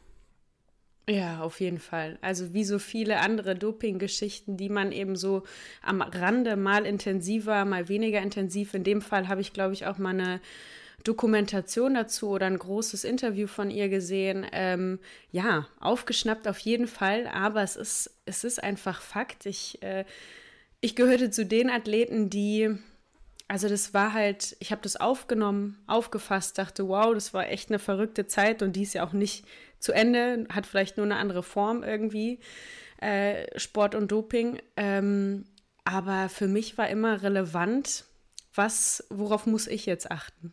Also ich mhm. habe mein Anti-Doping-System, muss mich da eintragen, das und das muss gemacht werden, die Mittelchen darf ich nicht nehmen. War dann immer sehr in meinem Kosmos. Ich, ich habe gerade eben auch den Vergleich gezogen, irgendwie ist es so ein bisschen wie jetzt mit Corona. Äh, man wird ja müde, in, wenn man probiert, jeden einzelnen Schritt nachzuvollziehen, sondern was ist wichtig? Am Schluss äh, brauche ich fürs Restaurant 3G plus Nachweis, was ist gerade äh, Sache und so ähnlich. Mhm. Tatsächlich, auch wenn der Vergleich natürlich ein bisschen hinkt, aber so ähnlich ist es äh, im, im Bezug auf, auf, äh, auf das Thema Doping. Also ich habe es wahrgenommen, mhm. aber es ist echt ermüdend, das jetzt im Detail dann immer als aktiver Athlet noch zu verfolgen. Das ist ganz spannend. Da sind wir direkt drin in dem ersten Punkt, den ich mir eigentlich notiert habe, äh, den ich aber noch ganz kurz einleiten will. Denn ähm, du bist auch, ja, jetzt gerade, du hast ja gesagt, du bist der Leichtathletik erhalten geblieben, hast also ähm, natürlich immer noch, weil dein Karriereende nicht so weit zurückliegt, den Blick einer aktiven Athletin ähm, wahrscheinlich noch sehr, sehr präsent, aber gleichzeitig eben den neuen Blick auch als Trainerin schon bekommen. Und darauf zielt das Ganze so ein bisschen ab, denn äh, was du weißt, was unsere Hörerinnen und Hörer bis zu diesem Zeitpunkt auch längst wissen, ist, dass mit Thomas Springstein, der Trainer von Katrin mhm. Krabbe, eben auch eine sehr, sehr große Rolle in diesem Dopingskandal ähm, gespielt hat. Und in dem Zusammenhang würde ich dich gerne ein paar Sachen fragen. Und du hast die erste Frage fast schon beantwortet, ähm, die da ungefähr in die Richtung geht, wie es aus Sicht einer Athletin ist, welchen Stellenwert eben äh, das Thema Anti-Doping ähm, in der Beziehung, äh, also für einen selber einnimmt, aber auch, und das wäre jetzt der weiterführende Punkt, in der Beziehung zwischen Trainer und Athlet und Athletin. Ähm, mhm. Wie war da, wie sind da deine Erfahrungen aus der Vergangenheit? Äh, äh jetzt mal bezogen auf deine Rolle als aktive Athletin, eben damals mit deinen Trainern. Boah, also die so eine vertrauensvolle Basis zum Trainer ist essentiell. Also ich habe jetzt gerade im, im Rückblick erst recht, wo ich ein bisschen Distanz habe, du verbringst so viel Zeit mit deinem Trainer, mehr als mit deinen engsten Freunden, mit der Familie und mit meinem Mann sowieso äh, in bestimmten Phasen. Und es ist auch eine Form von, hier, ich gebe dir meinen Körper, mein Potenzial, ich vertraue dir, dass du irgendwie mit mir den Weg gehst. Ne? Und ähm, also das heißt, du bist auch wahnsinnig verletzlich. So ein bisschen legst du eben, eben den Weg, äh, deinen eigenen persönlichen Weg in die Hand deines Trainers. Und ich finde es wahnsinnig wichtig, dass äh, der Trainer da auch eine klare Positionierung hat. Und ich mhm. bin ganz dankbar, dass mein Trainer von Anfang an so eine ja null Toleranz gegenüber Doping hatte, da auch ganz klar Stellung bezogen hat. Im Optimalfall, weil das grenzt eben auch irgendwie daran an die Thematik, ist das aber auch ein Trainer, der dich begleitet auf der Suche nach den richtigen Nahrungsergänzungsmitteln, weil da kommen wir nicht drum herum irgendwie, wenn du wenn du Höchstleistung bringen möchtest ähm, als Athlet, dann musst du deine Regeneration unterstützen, beschleunigen, äh, den Muskeln die richtigen Nährstoffe zuführen. Ähm, also da braucht es echt ein, Ob ein Miteinander, dass der Athlet nicht alleine auf die Suche geht. Ich musste das damals machen und im Rückblick hätte ich einige Abkürzungen nehmen können und auf der anderen Seite ist natürlich die Gefahr wahnsinnig hoch, dass äh, irgendwie man in irgendeiner Pumper-Fitnessbude landet und mhm. hinter der Theke das Kreatin sieht und sagt, ja, Kreatin habe ich schon mal gehört, nehmt die Athleten und sich das dann eben einfach mal zusammenmischen lässt. Und wie wir wissen, sind diese Dinger da nicht unbedingt äh, ganz so sauber. Mhm. Ähm, also ich sehe da einfach die, die vertrauensvolle Basis ist das A und O. Und ich, als ich jetzt im Oktober anfing und vor meiner Gruppe stand das erste Mal und mich vorgestellt habe, habe ich auch gesagt, ey, mir ist das Wichtigste ist mir, dass wir eine vertrauensvolle Basis haben, und eine offene Kommunikation. Also wenn, bevor ihr auf die Idee kommt, irgendwie eigenständig irgendein Kreatinprodukt zu euch zu nehmen oder sonst was, lasst uns da gemeinsam im Austausch gehen und uns gemeinsam auf die Suche nach dem richtigen Produkt für dich ähm, äh, machen. Also ich, ich glaube, das ist äh, das ist total wichtig, dass du als Trainer auch zeigst, ähm, ich habe ein offenes Ohr und du kommst nicht mit einem Problem zu mir und ich sage sofort, nee, gibt's nicht, weil dann läufst du natürlich Gefahr, dass dein Athlet ähm, das mhm. irgendwie auf eigene Faust macht. Ich glaube, du sprichst den, ja, vielleicht ist es sogar der aller, aller wichtigste Punkt. Ähm, in dieser Sache. Ich glaube, ganz viele Dopingfälle aus der Vergangenheit, wenn die aufgearbeitet werden, ähm, das ist im Fall Katrin Krabbe nicht anders. Ähm, wir haben im Podcast damals auch den Fall Birgit Dressel gehabt. Ähm, und äh, da, da, der, der ganz furchtbar ausgegangen ist nachher mit dem Tod der Athletin. Und ähm, mhm. überall äh, taucht auf, äh, das ist im Übrigen auch, um, um das noch zu Ende zu führen, ähm, das, das, das, dieses System des Staatsdopings damals in der DDR und wenn wir das, wenn, wir, wenn das heute aufgearbeitet wird, immer ganz, ganz oft im Vordergrund, wenn man die Athleten und Athletinnen von damals hört, ist das Vertrauensverhältnis zum Trainer und auch zur medizinischen Abteilung. Das äh, gehört ja, ja äh, noch mit dazu. Und du hast es selber gesagt, es ist ein, ein, ein vulnerables Verhältnis, es kann ein vulnerables mhm. Verhältnis sein und von außen wird häufig dann ähm, auch der Vorwurf dann an die Athleten und Athletinnen herangetragen, äh, dass man vielleicht viel zu naiv an die Sache dann herangegangen sei. ja, das ist, das ist, das wird häufig yeah. gemacht. Deswegen direkt da die Frage an dich. Vielleicht kannst du uns da so ein bisschen mitnehmen. Wie ist das? Und weil das auch ein Punkt ist, ich kann mir vorstellen, dass das eben was ist, was ein Verhältnis ist, was anfängt nicht, wenn man erwachsen ist, wenn man Mitte 25 mhm. ist, sondern dass das ein Verhältnis ist, das in einem Alter anfängt, in dem man für so ein Vertrauensverhältnis vielleicht gar nicht anfängt zu hinterfragen, nämlich in der Pubertät und so weiter und so fort. Vielleicht kannst du uns da mal ein bisschen mitnehmen aus, dein, aus deiner Sicht. Ja, also ich, ich, ich würde dazu gerne ergänzend noch das Verhältnis Athlet-Arzt ansprechen. Vielleicht mhm. äh, macht das das auch noch mal deutlich. Ne? Also klar, du bist super jung, du kriegst dann so eine Liste von äh, die und die Mittelchen darf man nicht nehmen. Das sind irgendwelche komplizierten lateinischen Begriffe, äh, und, hast, und hast keine Idee. Vertraust natürlich, dass dein Trainer einen guten, sauberen Job macht, dein Ansprechpartner, was Nahrungsergänzungsmittel macht, am besten steht er auf der Kölner Liste, dann hast du schon mal ein gutes Gefühl. Aber der, äh, die, die, äh, die Beziehung Athlet-Arzt ist natürlich auch nicht ohne, weil, das muss man einfach festhalten, Athleten ab einem gewissen Alter sowieso, die Höchstleistung bringen sollen, sind wahnsinnig bereit, weit zu gehen. Mhm.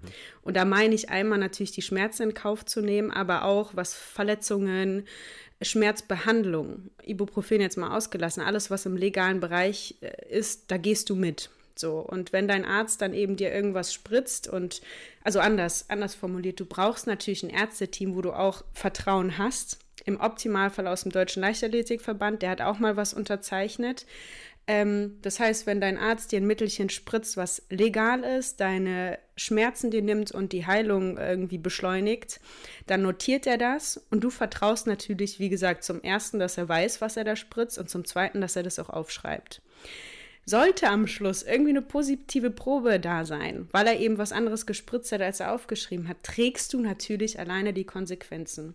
Und was ich damit deutlich machen möchte, ein Athlet kann gar nicht alles in Summe im Blick haben. Wenn ich auf dem Wettkampf bin, dann gibt es meistens vom Veranstalter äh, 0,3 Liter Wasserflaschen.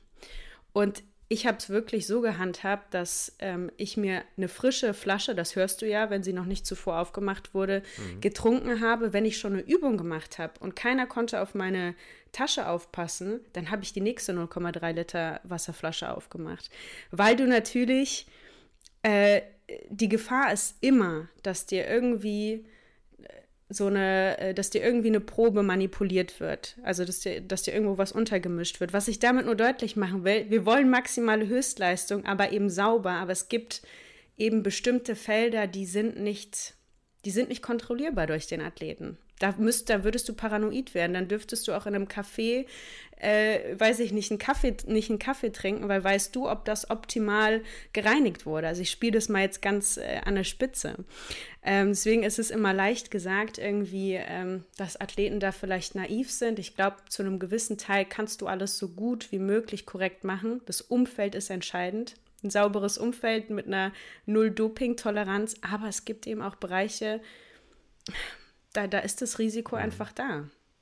Wenn ich mir dieses saubere Umfeld aussuche, dann tue ich das, wenn ich später, wenn ich als Athlet, Athletin erwachsen bin, habe ich sicherlich ein ein anderes Gefühl dafür. Gerne nochmal auch in diese Phase, wo das eben nicht so möglich ist. Weißt du, wenn man sein Kind mhm.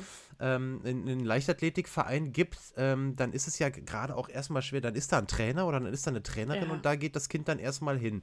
Gibt es denn Möglichkeiten, vielleicht auch von Seiten der Verbände oder von Seiten von Vereinen oder wie auch immer, äh, dass man überhaupt die Chance hat, da auch, auch was zu erfahren? Oder ist, fängt es im Prinzip eigentlich so an, man, man äh, man ist als, als junger Athlet, als junge Athletin in einem Umfeld, das man erstmal eigentlich gar nicht beurteilen kann? Ja, das ist eine echt gute Frage. Im, also ich glaube, auch da ist wieder Beziehung Mutter-Kind, Papa-Kind mhm. essentiell. Mhm. Ne? Also das heißt, äh, wenn das Kind merkt, irgendwie ist das komisch und ich bekomme hier irgendwelche blauen Pillen und das, die bekommen oder welche auch immer und jeder bekommt die und äh, das, soll, das sind Vitamine, die wir halt brauchen, äh, dann muss es irgendwie eine Vertrauensbasis haben, dass es sich an die Eltern wendet. Aber klar ist, als junger Athlet, du hast noch keine Idee, du willst, du liebst den Sport, du hast Spaß und du kommst in eine Trainingsgruppe, ich male jetzt einfach mal ein Szenario und beobachtest, dass ähm, irgendwie alle gut trainieren, gut regenerieren und der äh, Trainer irgendwie sagt, so, das sind äh, Vitamin D3-Tabletten. Mhm. Naja, und, und äh, in einem bestimmten Alter bist du natürlich auch wahnsinnig naiv, kannst das auch noch gar nicht alles äh, irgendwie in Relation setzen. Und dann ist die Gefahr natürlich da. Ne? Das ist klar. Aber ich habe das Gefühl, dass in Deutschland ähm, zumindest aktuell, ich habe jetzt erst äh, eine Trainerausbildung gemacht, mhm. ähm, da war Anti-Doping ein großer Teil von. Äh, ich habe gehört, dass auch Trainer, die schon länger im Geschäft sind, immer wieder Fortbildungen machen. Man unterschreibt natürlich auch was klar, das sind alles nur Kleinigkeiten. Ne? Äh, mittlerweile ist es auch so, dass die jungen Athleten, und das ist total wichtig, das war zu meiner Zeit zum Beispiel nicht so, äh, wie so kleine Mini-Workshops bei Kaderlehrgängen machen. Also schon ins Anti-Doping-System und zum Thema Doping generell natürlich ein bisschen sensibilisiert und aufgeklärt werden. Also das heißt, da passiert schon einiges. Aber ich mhm. glaube auch da, das Wichtigste ist auch da einfach eine, eine gesunde Beziehung zum, zum äh, nächsten Umfeld und das wären in dem Fall äh, Mama und Papa. Mhm. Und dann natürlich auch, du jetzt kannst ja aus der anderen Brille jetzt auch schauen, du ja als Trainerin auch, du hast es ja eben schon gesagt, das ähm, fand ich auch sehr, sehr eindrücklich, die äh, bei der Vorstellung im Prinzip den Nachwuchsathletinnen und Athleten gesagt, hey, wir wollen eine Vertrauensbasis mhm. haben. Ähm, weil du das auch schon angesprochen hast, würde ich gerne mal auf ein kleines Ungleichgewicht eingehen, das ja durchaus herrscht. Denn du beschreibst ja gerade Zustände, die in Deutschland herrschen und im deutschen Nachwuchsbereich und eben auch im deutschen Leistungsbereich nachher. Ähm, ich glaube, man konnte schon so ein bisschen raushören, die Tendenz, ähm, geht so in die richtige Richtung, wenn es um Aufklärung auch im Vorfeld schon geht. Das hört sich alles ehrlich gesagt ganz gut an. Und du hast ja auch selber gesagt, es gibt Sachen, die ähm, schon besser sind als zu der Zeit, als du so jung warst. Mhm. Aber, um jetzt mal den Bogen zu machen und ähm, darauf zu kommen, ähm, diese Verhältnisse, so wie sie in Deutschland gerade herrschen und gerade bezogen auf die Leichtathletik, sind nicht international standardisiert und sie sehen in Absolut. anderen Ländern ganz, ganz anders aus.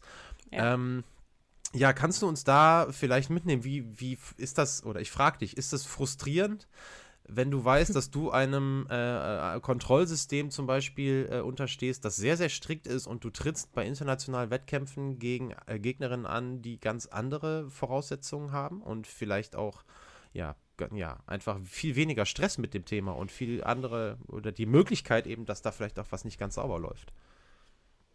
Wow, ja. Also es ist schon, ähm, ich habe auch schon das ein oder andere Mal mitbekommen, dass Athleten aus anderen Ländern das natürlich unser System auch belächeln. Ne? Also so nach dem mhm. Motto, im eigenen Land äh, Leute haben, die dich kontrollieren. Ne? Also was, was, was ist denn hier los? Aber natürlich ist das wahnsinnig frustrierend. Ich habe immer versucht, es nicht zu Ende zu denken. Ähm, dass ich hier eine nationale Anti-Doping-Agentur habe, die äh, weiß ich nicht, in den erfolgreichsten Jahren mich, keine Ahnung, zehn bis zwölf Mal im Jahr testet. Mhm. Äh, wo ich sicher sein kann, dass das in Russland, in der USA, in Jamaika sicherlich nicht so ist. Und auf der anderen Seite haben wir auch die Weltagentur, ne? die Welt-Anti-Doping-Agentur. Mhm. Und ich habe mal probiert im Rückblick, wie oft haben die mich eigentlich in meinen erfolgreichsten Jahren getestet? Und ich bin mir nicht zu 100% sicher, aber das ist bedeutend geringer. Also ich würde sagen, ich hatte zwei Tests von der ähm, äh, von der von der Weltagentur, die äh, wo bei einer natürlich bei der bei den jeweiligen Höhepunkten internationalen Meisterschaften sind und einer im Trainingslager, und das ist der Punkt, wo wird gedopt? Natürlich im Trainingsprozess, nicht kurz vor einem mhm. WM-Finale. Also das heißt, aus meiner Sicht müssten Trainingskontrollen viel, viel häufiger sein. Und um auf deine, um jetzt den Bogen zu kriegen, in Deutschland gibt es diese Trainingskontrollen. Wir sind übers Jahr verteilt. Und ich würde mir da einfach wünschen, dass das in anderen Ländern die nationale mhm. Agentur auch macht. Wenn das nicht möglich ist und ich weiß, wie teuer Dopingtests sind, also in, in, Summe mit Kontrolleur und die ganze Laboranalyse und so weiter. Aber die Welt-Anti-Doping-Agentur musste einfach ähm, ja die Frequenz hochfahren. Also es kann ja nicht sein, dass ich zweimal im Jahr nur von der von, äh, von dem Weltverband kontrolliert werde. Und mhm. das ist ähm, ermüdend. Ich habe mir aber angewöhnt, wenn ich in so einem WM-Finale oder ähm, ja, bei einem internationalen Meeting stehe, nicht nach links und rechts zu gucken und äh, zu sehr darüber nachzudenken, äh, was denn sogar schon vielleicht für, für Stories von denjenigen, von meinen Konkurrentinnen äh, mhm. öffentlich ist. Ne? Weil sonst wird es wirklich, ähm, ja, ist es nicht spaßig zu wissen, links neben mir wurde schon mal gesperrt, äh, die rechts neben mir hatte schon ein paar Misstests. Äh, ich habe da probiert, immer eine, eine Distanz zu aufzubauen. Es hat sich herausgestellt, dass das eine sehr gute Herangehensweise war, glaube ich. äh, äh, ich weiß noch selber, ich war 2017 im Stadion, als du die Bronzemedaille gewonnen hast und 2018 auch die Silbermedaille. Und äh, wenn das dein Ansatz war, dann war das ganz sicher der richtige. Ich, das nächste, was ich sage, ist äh, ganz sicher eine Zuspitzung. Ähm, mhm. Ich, ich sage das, sag das vorab, ähm, aber auch um nochmal so ein bisschen ähm, so den Vergleich vielleicht zu ziehen ähm, zur Zeit damals, als Katrin Krabbe eben gelaufen ist, ähm, auch mit dem Background, den sie hatte, und zur Zeit, als du gelaufen bist. Ähm, mhm. Die These, die ich aufstelle und zu der du vielleicht ja was sagen kannst, zumindest aus deiner Sicht, ist die, äh, dass ein großer Unterschied der ist, dass damals zur Zeiten von Katrin Krabbe im Prinzip jeder und jede äh, die gleichen, ich sag jetzt mal in Anführungszeichen, Möglichkeiten hatte, ähm, gedopt zu laufen, ohne erwischt zu werden und mhm. dass wir heute und zu deiner Zeit ähm, ein vielleicht eher zweigeteiltes Feld haben. Und zwar eben mhm. den, von Athleten und Athletinnen aus den Ländern wie Deutschland, gibt ja noch andere Länder in Europa, ist das alles ein bisschen insgesamt ein bisschen strikter gehandhabt ähm, als, als äh, sage ich jetzt mal in den USA. Du hast ja selber gesagt, USA, Russland, Jamaika, ähm, in Afrika, äh, bei den Langstrecken mhm. ist es mhm. sicherlich auch ganz anders.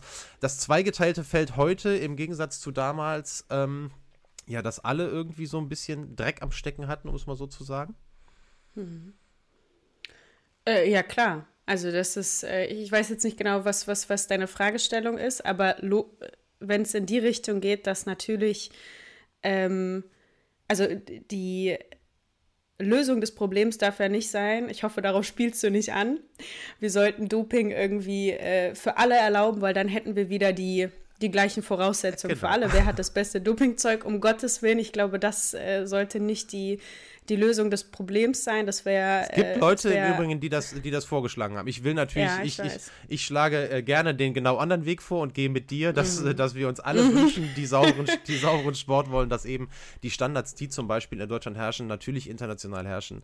Ich glaube, da kann es äh, bei Leuten, die, die wirklich sportbegeistert und Sportfans sind, auch keine zwei Meinungen geben. Aber genau, ähm, genau also die, äh, meine, meine Frage, die, du mhm. hast vollkommen recht, eigentlich gar keine Frage war, geht genau in die Richtung ähm, äh, dass, dass wir vielleicht aber zumindest ähm, von der Tendenz her schon mal auf dem richtigen Weg sind. Wenn wir ja. die eine Hälfte, also deswegen sagte ich überspitzt, die eine mhm. Hälfte schon mal so weit ja, haben, ähm, dass, wir Standard, äh, dass wir andere Standards haben. Glaubst du denn insgesamt, jetzt stelle ich auch wirklich eine Frage, glaubst du denn insgesamt, dass wir, dass wir auf dem richtigen Weg sind, in dies, dass wir in, auf dem Weg sind dahin, dass es immer mehr werden, anstatt dass es wieder weniger werden? Das ist meine Hoffnung und ich glaube, dass wir auf dem Weg sind. Wie gesagt, das eine ist, ähm, die Kontrollen der Weltagentur müssten, Weltantidopingagentur müssten auf jeden Fall hochgefahren werden. Und mein Idealszenario im Kopf ist, dass die nationalen Antidopingagenturen auch wirkliche Antidopingagenturen sind. Mhm. Weil Fakt ist, in Deutschland zur aktuellen Zeit ähm, bist du ein Riesenbetrüger, wenn du mit Doping erwischt wirst. Also wenn deine eigene moralische ähm, Instanz nicht hoch genug ist, dann hemmt dich vielleicht wenigstens, dass du wirklich unten durch bist, wenn mhm. du jetzt aktuell mhm. mit Doping erwischt wirst. Ne? Mhm. Also ich, du hast einen Stempel, du bist irgendwie, ich mhm. glaube, ja, ich glaube tatsächlich im, im Sportbusiness hast du verloren, auch wenn du deine Sperre absitzt und wieder da sind. Kein äh, Sponsor ist an deiner Seite, würde ich jetzt mal sagen. Und ich glaube generell im ganzen Verband, also das ist, da bist du eigentlich durch. Und ich würde fast den Blick auch auf das danach äh, legen wollen. Ich glaube auch, dass irgendein Unternehmen jetzt nicht unbedingt einen Betrüger einstellen möchte, weil äh, das ist einmal schnell gegoogelt und dann steht es halt da. Ne? Aber wir wissen alle, dass das in anderen Ländern ganz anders gehandhabt ist und ich glaube, genau das ist der Punkt. Ne? Also in Russland beispielsweise, mir fällt gerade der Fall ein, ähm, ich glaube, das war bei den Olympischen Spielen, wo die Schwimmerin ähm, erwischt wurde und gesagt hat, na gut, ist ein bisschen, hat ja dann den Vergleich gezogen, ist ja ein bisschen wie zu schnell Auto fahren, geblitzt werden, gut, hast halt eine kleine Strafe und dann kommst, mhm. fährst halt wieder Auto, ne? So. Ähm, So diese, diese Kultur von, naja, gut, blöd, wurde erwischt, aber weiter geht's, weil Doping gehört dazu ne? für, für mhm. Höchstleistung. Ich glaube, das ist der Punkt, wo man ansetzen müsste. Frag mich bitte nicht nach einer Lösung. Mhm. Ja, ja, Die, ich weiß nicht, vielleicht hast du eine Idee, ähm, aber ich glaube, genau das ist das, ist das Ding. Ne? In vielen anderen Ländern ist eine Kultur des also ein ganz klares Zusammengehören von Sport und Doping oder Höchstleistung mhm. und Doping. So. Es gibt, ähm, ich ich möchte gar nicht sagen, dass das, dass das die Lösung ist, die ich bevorzugen würde, weil ich mir daraus auch endgültig noch keine kein endgültiges Urteil gebildet habe. Aber es gibt natürlich, du hast es super angesprochen, der Punkt, wenn das eigene, wenn der eigene moralische Ansatz irgendwie übersprungen wird, dann ist in Deutschland mhm. so, du bist geächtet wenn du Doping ja. genommen hast und das kann daran jemanden daran hindern. Im Übrigen, um mal ganz kurz den Bogen zu schlagen, das ist sicherlich auch ein großer Punkt, warum Aufklärung von Seiten ehemaliger DDR und wir wissen auch BRD-Athleten ähm, eigentlich ein absolutes, äh, eine absolute Ausnahme ist, weil eben wahrscheinlich die Angst davor, nachträglich noch geächtet zu sein, eine ganz, ganz ja. große ist. Das, äh, das glaube ich. Aber um das jetzt mal äh, wieder zurückzukommen auf eventuell einen Lösungsansatz, darüber können wir gerne auch noch sprechen, was wir davon mhm. halten. Ähm, ein möglicher Ansatz wäre, äh, jemanden, der zum ersten Mal als Dopingsünder aufgefallen ist, lebenslang vom Sport zu sperren. Das ist ein Ansatz, der in der, äh, der in der im, im, Sport schon häufiger diskutiert wurde. Mhm. Ähm, ja, das ist eine ganz schwierige Frage, denn es spricht gegen einen Grundsatz, an den, glaube ich, ganz, ganz viele von uns glauben, und das ist also ein bisschen das Recht auf die zweite Chance. Äh, das mhm. Recht, einen Fehler, den man mal begangen hat, irgendwann auch wieder gut zu machen.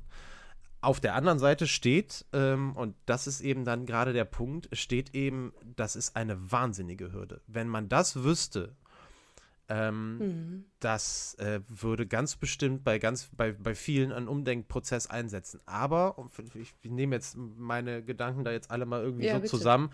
Ähm, mhm. Es gibt auch noch den Punkt, ähm, wie und das ist immer ein Problem oder ganz häufig ein Problem bei Dopingprozessen und nachher bei der Aufklärung wie schuldig ist denn wirklich jemand? Und wir haben auch ganz viele äh, Fälle es. aus der Vergangenheit, wo es eben Manipulationen gab ähm, mhm. von, von Seiten von Trainern, von externen Parteien, von Seiten von, äh, von Konkurrenten und Konkurrentinnen in, in, in anderen Sportarten auch äh, ja, nicht selten vorgekommen.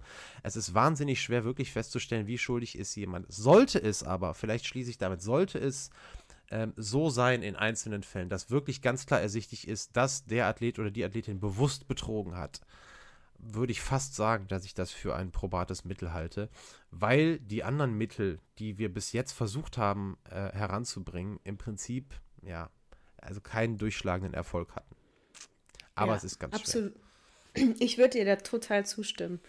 Aber genau da, äh, und aber eben auch mit einem Aber äh, mhm. weitermachen wollen, weil ich glaube, genau das ist der Punkt. Ne? Wann ist das ganz, ganz eindeutig belegbar? Und da beginnt natürlich, öffnet sich ein neues Feld, um da eben, äh, Gott, jetzt fällt mir ein Beispiel ein, was ich gar nicht bringen möchte, aber wo man dann halt sich vielleicht eine runde Story überlegt, dass ich mhm. das gar nicht gemacht habe, sondern mir irgendjemand in irgendwo was reingemacht hat. Ne? Also das zum einen und zum anderen glaube ich wirklich, ähm, wie du es auch gerade gesagt hast, total viele Unschuldige dann mhm. natürlich lebenslang gesperrt werden. Und ich habe es ja eben schon angedeutet mit dieser Flasche Wasser, äh, die da einfach frei rumsteht in jedem Training. Du kannst gar nicht immer kontrollieren, ob du, mhm. ob, äh, äh, mhm. ob dir da nicht jemand was reingemacht hat. Und ich weiß gar nicht, wie lange es her ist. Ich würde schätzen, ein halbes Jahr. Da kam ja auch ähm, äh, ein kleines, kleiner Film von, von Hajo Seppelt wieder raus, mhm. der gezeigt hat,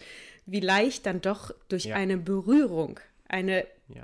Urinprobe positiv ausfallen kann, indem man irgendwie ein, ein, Stück Salbe oder ich weiß gar nicht, was es war, ähm, beim anderen mal abstreift, bei einem Hallo sagen oder so. Ne? Und ich finde, diese mhm. Erkenntnisse lassen mich eigentlich dann schon wieder davon abkommen, mhm. äh, dass, na, dass das ein probates Mittel wäre. Aber ähm, ja, es ist super schwierig. Klar, könnte man eindeutig belegen, das war jetzt ganz bewusstes und aktives Betrügen, ja, aber weil ich glaube, dass das gar nicht so leicht ist, das zu belegen, ist das wahrscheinlich auch nicht die Lösung. Mhm.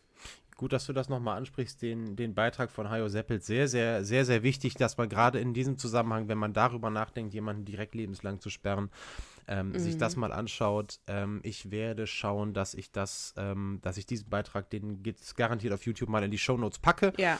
Ähm, das werde ich auf jeden Fall gut äh, tun. Das ist ein guter Hinweis. Ansonsten Pam, bin ich dir sehr, sehr dankbar, dass du äh, zu Gast warst bei uns im Interview. Es äh, war eine Freude, dir zuzuhören und äh, deine Gedanken zu diesem ja sehr, sehr, sehr, sehr schwierigen Thema äh, zu hören. Und äh, das sei auch noch gesagt, es gibt ähm, sehr viel, nicht sehr viele, aber es gibt immer wieder auch Athletinnen und Athleten, die sich da gar nicht so gerne zu drüber äußern. Mhm. Ähm, das ist auch nicht immer, ähm, muss man nicht immer kritisieren, denn man muss sich darüber eben auch mal differenzierte Gedanken machen und das muss man auch wollen.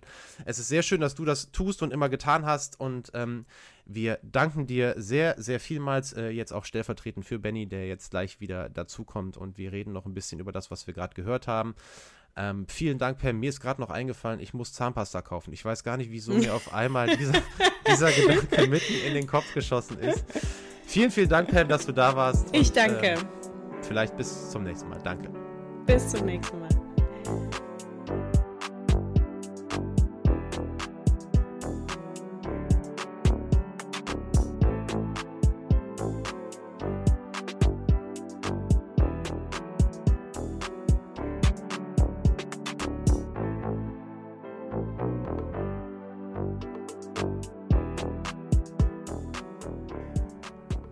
Dann sind wir beide jetzt auch wieder zurück. Auch von meiner Seite nochmal ein ganz, ganz großes Dankeschön an Pam. Also ich fand auch wirklich, dass das ein äh, höchst interessantes Interview war. Gerade auch ähm, die besonderen Einblicke, die sie dann teilweise auch aus ihrer eigenen Erfahrung, ähm, sowohl als Athletin als jetzt auch als Trainerin, liefern konnte. Ähm, ja, ich muss sagen, ähm, wirklich auch von meiner Seite mal ein großes Lob auch an dich. Äh, auch wenn du teilweise äh, nicht so richtig Fragen formuliert hast. Einmal, hallo, fand. einmal. ein einziges Mal. Nein, aber ähm, ein paar wirklich sehr, sehr interessante äh, Gesprächsthemen auch. Also was mir direkt äh, als allererstes danach im Gedächtnis geblieben ist, ist wirklich die Frage, ähm, du hattest ja die These aufgestellt, Dopingsünder vielleicht schon nach dem ersten Vergehen lebenslang sperren.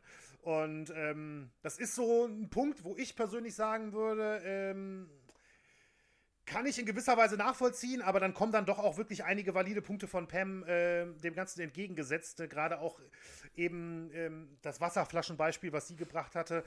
Ähm, ja, ein, also ein, ein Vergehen ist natürlich schon wirklich, das ist natürlich schon wirklich massiv. Abschre mhm. Abschreckend sicherlich, ohne, ohne Zweifel. Aber puh, da muss ich auch wirklich sagen, glaube ich nicht, dass ich mich, dass ich das unterschreiben würde. Mhm.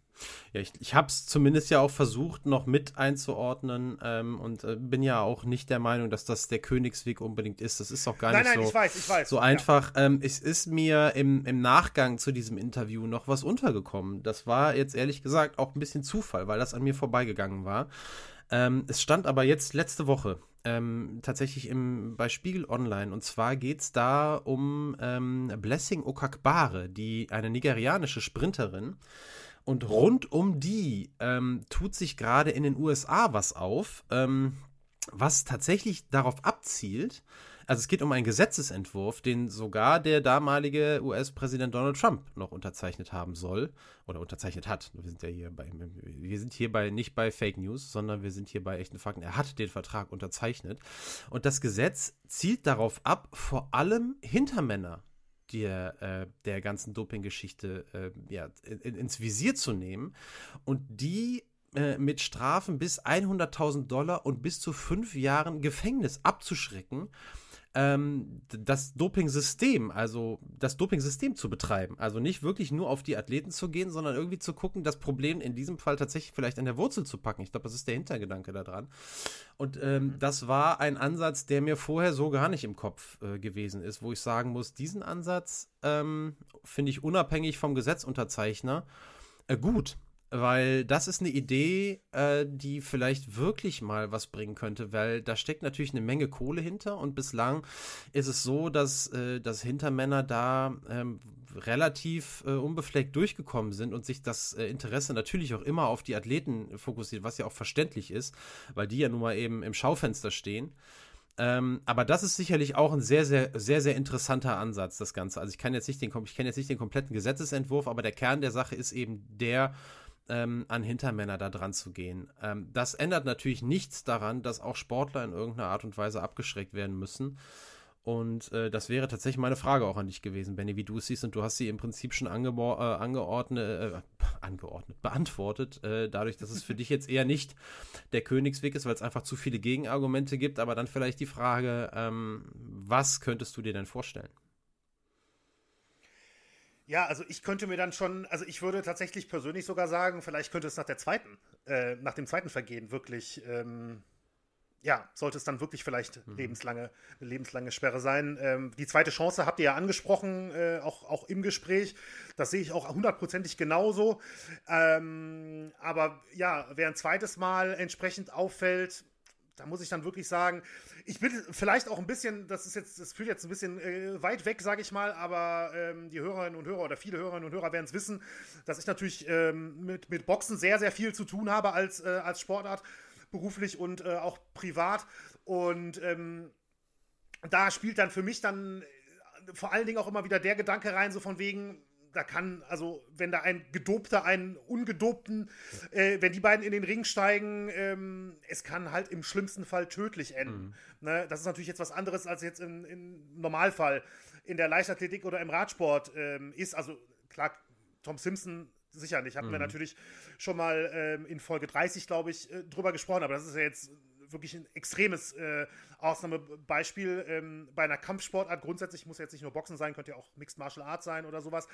Ähm, spielt das natürlich auch so eine Rolle rein, dass ich glaube, da, ähm, da habe ich, hab ich tatsächlich auch ein bisschen Angst vor dem, vor dem Fall, der, der vielleicht irgendwann kommen wird, wo, wo es irgendwie einen, einen, einen Toten im Ring gibt und im Nachhinein ist plötzlich eine Dopingprobe positiv oder sowas, was, was sicherlich eine unglaubliche Lawine lostreten würde. Und ähm, ja, nichtsdestotrotz ist es eine Sportart, also jetzt immer noch beim Boxen geblieben, ähm, wo, ja, ich weiß nicht, das Anti-Doping-System, ich glaube, ehrlich gesagt, da, da lachen sie im Radsport drüber, ne? ähm, um das mal so zu sagen. Mhm. Und da gibt es auch, gibt es auch Mehrfachsünder. Und, ähm, und die kriegen dann, eine, kriegen dann irgendwie äh, eine Sperre, wo, wo, sie sowieso so relativ inaktiv sind, dass es, dass es kaum wie eine Sperre wirkt. Und dann sind die wieder im Ring, mhm. ohne dass du es irgendwie richtig gemerkt hast. Und all solche Sachen. Also, ähm, aber es ist natürlich jetzt wiederum eine andere Sportart, als jetzt in der Leichtathletik der Fall ist. Wahrscheinlich kann man das auch nicht für alle Sportarten, oder vielleicht kann man das auch nicht für alle Sportarten äh, komplett vereinheitlichen, weiß ich nicht. Ähm, schwieriges Thema auf jeden Fall. Also ähm, der Punkt nach der zweiten, ähm, nach dem zweiten Vergehen, da muss man ja auch immer noch mal mit einbeziehen, Leistungssportler haben eine gewisse Zeit, in der sie ihren Beruf ausüben können. Und ähm, eine zweite Sperre, die ja dann auch länger ausgesprochen werden darf, äh, auch nach diesem Gesetz von damals als zwei Jahre, ähm, ist ja sehr, sehr häufig gleichbedeutend mit dem Karriere aus. Ne, also das darf man nicht vergessen, wenn man angenommen, man hat den Fall beim ersten Mal für zwei Jahre gesperrt, beim zweiten Mal dann für drei oder vier Jahre oder was auch immer, ähm, selbst wenn es wieder zwei Jahre sind, dann hast du vier, fünf, sechs Jahre deines aktiven äh, Lebens verschenkt. Das können sich wahrscheinlich auch die wenigsten leisten. Ne? Das muss man dann auch einfach mal sagen. Also häufig ist die zweite Sperre auch mit dem mit einem Karriereende verbunden. Ähm, und zeigt aber dann eben auf der anderen Seite, dadurch, dass das, dass das nun mal so schon ist, ähm, scheint es jetzt auch nicht die allergrößte Abschreckung zu sein. Zumindest nicht vor dem ersten Mal. Ähm, ähm, gut. Also, wir werden das, wir werden dieses Thema nicht lösen können. Ähm, Fakt ist, ähm, dass äh, im Moment eine ja, es ist eine gefühlte, aber es ist ja mittlerweile auch immer eine mit mehr und mehr Fakten unterlegte ähm, äh, Sichtweise auf die Dinge, die ist, dass es ein großes Ungleichgewicht gibt ähm, zwischen bei internationalen Wettkämpfen zwischen äh, Athleten aus Ländern, die es nicht so genau nehmen mit dem Anti-Doping oder mit dem Doping-Kontrollsystem und eben auch Ländern. Und da muss man jetzt auch mal sagen, ähm, wie Deutschland, ähm, wo das dann trotz aller Probleme und trotz allem, wo wir auch sagen müssen, da wird auch, auch damals was vertuscht worden ist. Wir haben auch schon so oft drüber geredet und dass es auch nach außen hin häufig heißt, ja, Anti-Doping-Kampf ist groß, aber dann manchmal, wenn dann irgendwie doch ein großer Name Doping ist und dann ist die Angst davor, dass, der, dass die Sportart sein Gesicht verliert, dass TV-Verträge gekündigt werden und so weiter und dann überlegt man sich dann doch, soll man das jetzt so groß machen oder kriegen wir es irgendwie vertuscht oder wie auch immer. Ähm, insgesamt ist aber sicherlich, ähm, können sich da, ähm, wäre es gut, wenn sich viele andere Länder da ein Beispiel an, an, an dem deutschen System nehmen würden, ungeachtet der Tatsache, dass sicherlich auch hier überall in, in jeder Sportart sicherlich auch schwarze Schafe unterwegs sind. Da müssen wir uns auch nichts vormachen. Ähm, ja, ich würde gerne noch einen Punkt ansprechen, weil mir das immer irgendwie auch wichtig ist. Ähm, wir, wir, ich glaube, es ist relativ klar, wie wir alle zum Thema Doping stehen. Äh, das haben wir nicht nur in dieser Folge ziemlich deutlich gemacht, das haben wir in allen Folgen deutlich gemacht. Und ähm, dass wir alle nur mit dem Kopf schütteln können, wenn wir wirklich eintauchen in die Untiefen dieses DDR-Regimes, äh, wo Doping äh, staatsgelenkt war. Für mich ist aber immer noch ein Punkt wichtig. Das heißt nicht, dass das alles eine Katastrophe war, was da abgelaufen ist. Und ich will auch immer noch mal bei einer Sache dran denken, Benny. Ich weiß, dass das im Boxen nicht anders ist als in anderen Sportarten auch und teilweise auch in der Leichtathletik was Training angeht, was so gewisse Werte angeht, die irgendwie da im, im Training sind, Fleiß, Disziplin, whatever, worauf ich hinaus will, wenn du nach Top-Athleten suchst, guckst du im Boxen doch auch erstmal nach Ostdeutschland, oder? Heutzutage meinst du? Mhm. Ja, also das ist, das ist tatsächlich auch immer noch mhm. so. Ja, auf jeden Fall. Also da sind, glaube ich, ich glaube, dass es da wahrscheinlich, also das ist jetzt äh, schon auch ein bisschen Hypothese und Spekulation von mir, aber ich glaube, dass es da äh, gerade auch so auf äh, Vereinsbasis, ähm, dass das Ganze dann, dann doch noch ein bisschen anders läuft als, äh, als in weiten Teilen von Westdeutschland. Mhm. Ne? Und ich meine, wenn man überlegt, viele der Erfolg, also klar, ne, die, die größten Stars der 90er Jahre ähm, in Deutschland, Henry Maske, Axel Schulz mhm. natürlich auch und so weiter, mhm. ähm, die haben den direkten Bezug dahin. Und ähm, ja, Mittlerweile gibt es ja keine Stars mehr, wenn man ehrlich ja. ist. Mhm. Muss man ja so sagen. Ne, ich meine, bei den letzten war es dann nicht mehr so, bei den letzten größeren Namen, ne, Arthur Abraham oder Felix Sturm oder äh, Marco Huck oder sowas, aber die haben dann äh, osteuropäische Wurzeln gehabt, äh, wiederum. Ne? Mhm. Und ähm, in der Leichtathletik muss man sagen, Leichtathletik ist auch natürlich größer, ist ähm, natürlich auch viel vielseitiger jetzt als, äh, als das Boxen ähm, und hat ähm, natürlich auch in, in, im Norden, Westen und Süden große Traditionen, große Vereine. Also wir müssen überhaupt nicht jetzt drüber reden, wie bei uns jetzt in der Nähe Bayer Leverkusen, äh, der erfolgreichste äh, Leichtathletikverein Deutschlands schon ever gefühlt. Ähm, schon damals Ulrike Meifahrt und was weiß ich nicht alles. Ähm, TV Wattenscheid hier auch eine, riesen, äh, ähm, eine äh, Riesentradition, der Verein übrigens auch von Pam. Ähm, und ähm, dennoch ist es so, dass, wenn man es zum Beispiel auch mit dem Fußball vergleicht, ähm, auch in der Leichtathletik, ja, die Szene in, in Ostdeutschland viel, viel größer immer noch ist als in anderen Sport oder jetzt äh, mit dem Fußball verglichen, weil wir, der Fußball schon irgendwie immer noch so ein Beispiel auch ist in all seinen Auswüchsen für sehr westdeutsch, äh, würde ich jetzt jetzt mal so bezeichnen. Und es gibt aber gerade auch die Leichtathletik, Boxen und auch andere Sportarten, äh, Radsport auch, eine Riesentradition auch immer noch in den, äh, was man ja dann heute noch immer die neuen Bundesländer nennt. Und aber auch immer noch eine extrem hohe, also verhältnismäßig hohe Anzahl an leistungsstarken ähm, Athleten und Athletinnen. Ja. Ähm, und das hat eben auch andere Gründe als Doping. Das ist eigentlich nur das, was ich sagen wollte. Und das sollte man, äh, das sollte man auch nicht äh, aus dem Auge verlieren dabei. Das ist auch nicht ganz unwichtig. Äh, gut, ich würde den Punkt jetzt abschließen, wenn du nichts dagegen hast, Benny, und auf nach längerer Zeit nochmal unsere Top 3 Leichtathleten ähm, eingehen. Und ich bin, ich bin sehr unglücklich mit meiner Liste. Ich bin sehr unglücklich mit meiner Liste, aber es war mir nicht möglich, eine andere Liste zu machen. Äh, ich bin wiederum sehr gespannt auf deine Liste. Du bist ja jetzt kein ausgewiesener Leichtathletik-Experte. Ähm, und ich habe dich gefragt. Ja, nee, auch, auch, überhaupt kein, ja. auch kein äh, nicht ausgewiesener Leichtathletik-Experte. Ich bin absolut der klassische ähm, Event-Gucker und selbst das muss ich auch ehrlicherweise sagen, in den vergangenen, ähm, in den vergangenen Jahren doch sehr reduziert. Mhm. Also Leichtathletik ist wirklich, also ist jetzt nicht so, dass ich da irgendwie, also dass ich da nicht auch Begeisterung für entwickeln kann, was glaube ich auch ähm, mein Platz 1 hier widerspiegelt. Ähm, aber ja, mhm. das ist jetzt natürlich schon eine Sportart, wo ich jetzt auch viele ähm, ja, außer den, den größten Erfolgen äh, oder den, den Athleten, Athletinnen und Athleten mit den größten Erfolgen dann dahinter auch nicht mehr viele kennen. Mhm. So Gut, ich will vorab noch sagen, was will ich denn dazu noch sagen? Ich bin richtig genervt von meiner Liste, ne? So richtig, ey. Das ist, das ist ganz ehrlich, ne? Ähm, es ist, ich habe nur Männer drin, so, ich wollte jetzt aber nicht, also grundsätzlich mal ist auf Nummer 1 natürlich Pam. So, die müssen wir uns mitdenken. Die ist jetzt ganz klar sowieso die Nummer 1, aus ganz vielen Gründen.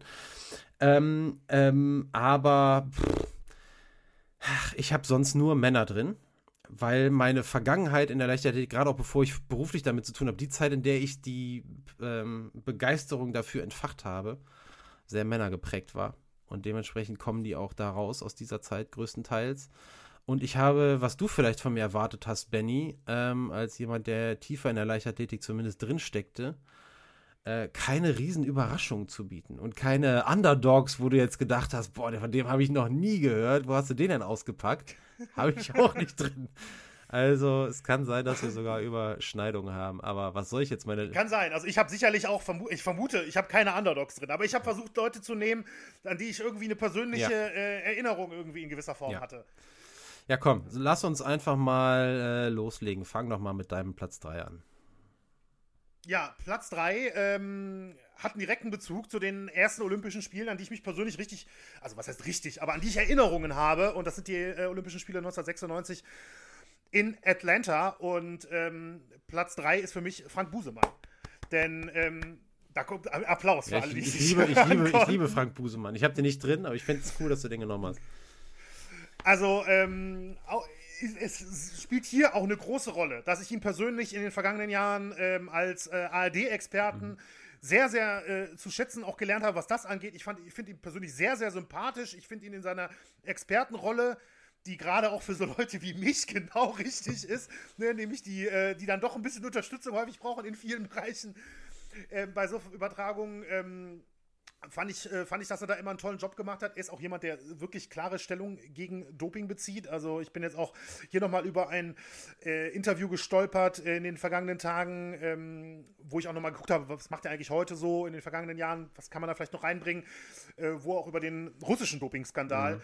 nochmal spricht. Da fällt auch der Satz, ich kotze noch. Also ich kotze heute noch, ich glaube ich, war das, äh, mhm. war das ganz genaue Zitat dazu. Und äh, natürlich war es dann 1996 dieser, dieser Zehnkampf, äh, in dem Frank Busemann wirklich sensationell Silber geholt hat, obwohl er erst im gleichen, also im selben Jahr, muss man ja sogar sagen, im selben Jahr erst vom Hürdenlauf zum Zehnkampf wechselte. Und ich muss wirklich sagen, für mich ist das eine der beeindruckendsten sportlichen Leistungen ähm, überhaupt in den, in den vergangenen 30 Jahren.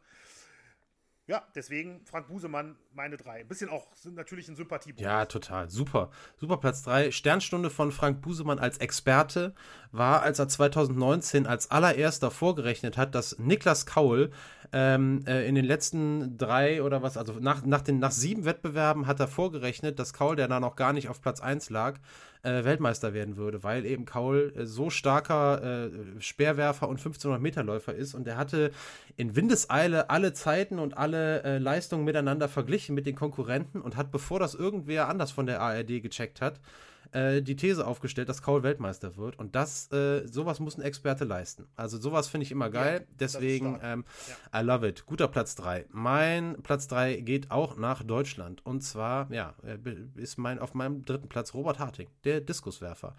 Ähm, habe ich natürlich während äh, seine Karriere oder er hat sich während ich seine so rum äh, seine Karriere beruflich intensiv verfolgt habe immer dadurch ausgezeichnet, dass er nicht nur im Stadion Leistung gezeigt hat, sondern auch abseits äh, der, des Stadions sich das Recht herausgenommen hat, seine Meinung zu sagen. Und grundsätzlich bin ich im Sport immer so begeistert davon, wenn wir keine 0815 Interviews kriegen und wenn sich dann auch Leute, wenn sie sich die Zeit nehmen, dann auch Lust haben, was zu erzählen und wenn nicht, dann sollen sie meinetwegen auch am Mikro vorbeigehen.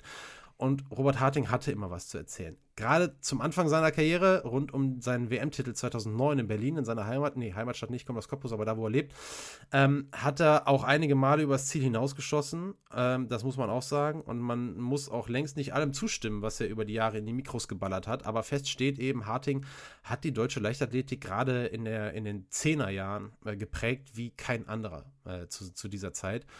Und ähm, ich glaube, das hätte, ähm, was jetzt prägende Figuren angeht, für die deutsche Leichtathletik deutlich schlimmer kommen können, als ihn als Aushängeschild zu haben.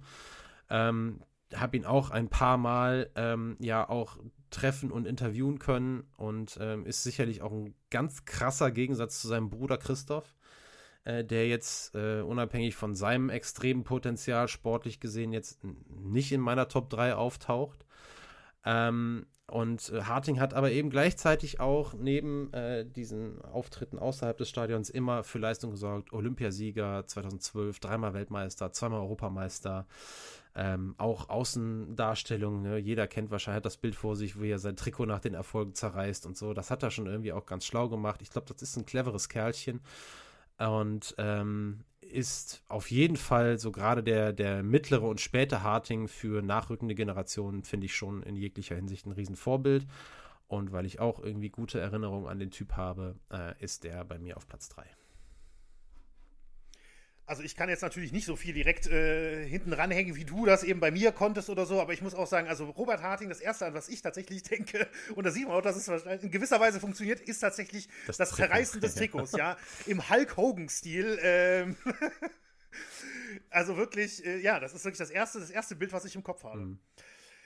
So, äh, mein Platz 2 geht wiederum nicht nach Deutschland. Mein äh, Platz 2 ist tatsächlich ein Mann, ähm, der mir als allererstes eingefallen ist, als du diese Top 3 aufgestellt hast. Und das ist eigentlich irgendwie ein bisschen bescheuert, aber äh, alleine deswegen habe ich schon gedacht, ist das jetzt schon gesetzt? Also wer, wer mir in, in der Leichtathletik als erstes einfällt, der muss es in meine Platz, äh, auf meinen Platz 2 schaffen. Und ähm, deswegen geht der Satz, äh, der Platz irgendwie, ja, ich sag mal, sowohl an die Sowjetunion als auch an die Ukraine. Oh. Denn ähm, ja, ist vielleicht ein bisschen überraschend, könnte ich mir vorstellen. Aber bevor ich hier den Namen nenne, möchte ich einmal kurz sagen, wird sich vielleicht jetzt gleich schon, ähm, ja, wirst du schon ich weiß, wissen, ist, über, ja. wen es geht. Ja, ähm, aber ich kann mich erinnern, und deswegen ist es mir sofort eingefallen. Ich habe so eine Erinnerung als Kind in den, äh, in den, ich vermute Mitte der 90er Jahre, irgendwie zufällig, höchstwahrscheinlich bei Eurosport, äh, ein Leichtathletik-Meeting gesehen zu haben und wo es den Stabhochsprungwettbewerb mhm. gab. Und ähm, ich glaube, zumindest werde ich zumindest damals zum ersten Mal bewusst diesen, äh, diese Disziplin verfolgt haben.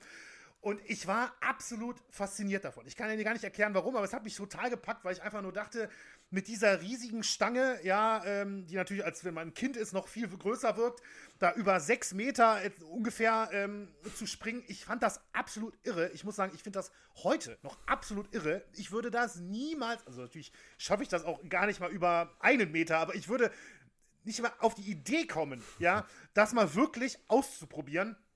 Äh, bin aber als Kind damals, kann ich mich dunkel daran erinnern, glaube ich, einmal rausgegangen, habe mir einen Stock gesucht, der äh, in meiner Erinnerung wahrscheinlich drei Meter lang ist. In Wirklichkeit war er wahrscheinlich einen Meter lang, ja.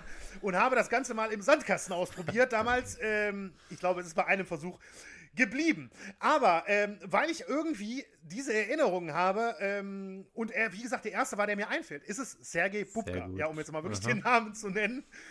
Ähm, natürlich Olympiasieger ähm, 1988 in Seoul, sechsfacher Weltmeister, also der bei Weltmeisterschaften absolute Dominator der äh, 80er und 90er Jahre, was das angeht. Und ähm, ja, wie gesagt, ich habe damals tatsächlich, ich kann mich erinnern, ich habe damals wirklich, ich, mich hat das so gepackt, ich habe irgendwie mitgefiebert da als Kind, obwohl ich diesen Menschen ja überhaupt nicht kannte. Und er ist irgendwie so der, ich kann keinen anderen Hochspringer der 80er und 90er Jahre, äh, äh, Stabhochspringer. Mhm. Und ja, Deswegen hat Sergei Bubka hier meinen Platz 2 belegt. Also, großartiger Platz 2. Also, Bubka sicherlich auch eine kontroverse Person, aber verbunden mit deiner Geschichte äh, ganz, ganz, ganz großartig. Also, ich stelle mir den Benny gerade vor, äh, wie er im Sandkasten. Also, ich stelle mir den jetzigen Benny gerade vor, wie er im Sandkasten Stabhochsprung übt. Es ist, Würde auch nicht besser aussehen. Als Bild. Super. Ähm, ich möchte dazu tatsächlich auch noch was sagen. Also, Platz eins, äh, dein Platz 3, Frank Busemann, Zehnkampf. Das Geilste an der Leichtathletik. Gibt nichts Geileres als Mehrkampf, Siebenkampf bei den Frauen, Zehnkampf bei den Männern. Und zu deinem Platz 2, Stabhochsprung, für mich die absolut geilste Einzeldisziplin. Ich liebe Stabhochsprung. Also auch wenn man bei Stabhochsprung-Wettbewerben ist, ähm, es gibt in, in Leverkusen, die fingen an damals mit, dem, mit, den, mit den Classics, das war erstmal nur Stabhochsprung, das ist so geil. Äh, Stabhochsprung ist auch eine Disziplin, den unterstelle ich von allen anderen, von noch am allerwenigsten, aber nur aus dem Gefühl heraus, am, von all, am, am allerwenigsten Dopingmissbrauch, weil bei denen, von denen gehen so Surfer-Vibes aus. Die sind alle so miteinander verbunden. Das ist so eine eingeschworene Truppe, die ja auch verhältnismäßig viel, viel mehr reisen, auch als Athleten in anderen äh, Disziplinen. Die haben auch viel mehr Wettkämpfe als viele andere, zum Beispiel auch als Sprinter und so. Die sind äh, Woche für Woche äh, sind die da unterwegs und bringen Topleistung nach Topleistung. Technisch gilt ja Stabhochsprung als die anspruchsvollste äh, Sportart überhaupt, ähm, die man so machen kann.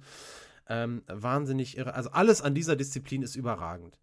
Dein Platz 2 ist überragend und natürlich darf auch bei mir der Stabhochsprung nicht fehlen. Und auch der ist auf Platz 2 hier, allerdings nicht in Form von Sergei Bubka und auch nicht in Form ähm, von Renaud Lavigny, dem großen Dominator danach, sondern ja, tatsächlich von Armand Mondo Duplantis. Ja, den wirst du vielleicht noch nicht gehört haben, ich weiß es nicht, den, doch, den hast du doch, gehört. den kenne ich. Gott sei Dank. Ich kenne Sergei Bubka, Tim Lobinger Sehr und gut. Duplantis. Ja, ey, wir hatten ja, auch, das muss man auch sagen, wir haben eine richtig geile Tradition in Deutschland an Stabhochspringern, richtig gute Jungs, äh, Tim Lobinger, Danny Ecker, Björn Otto, Raphael Holsteppe. Stimmt, doch, ähm, ja, ja, doch, jetzt kommt also, noch, wo du sagst, äh, ja, ich habe bestimmt noch, noch einen vergessen, jetzt haben wir gerade auch wieder Bokanalita Bere, Oleg Zernickel. Wir haben gute Leute da und überhaupt, wie gesagt, da geht ein geiler Vibe aus von dieser, von dieser Truppe, bei Männern wie bei Frauen. Ähm, auch pff, überhaupt gibt es überhaupt keinen Unterschied, aber hier ist, muss man sagen, Armand Duplantis, der ist gerade 22 Jahre alt, 22 Jahre alt.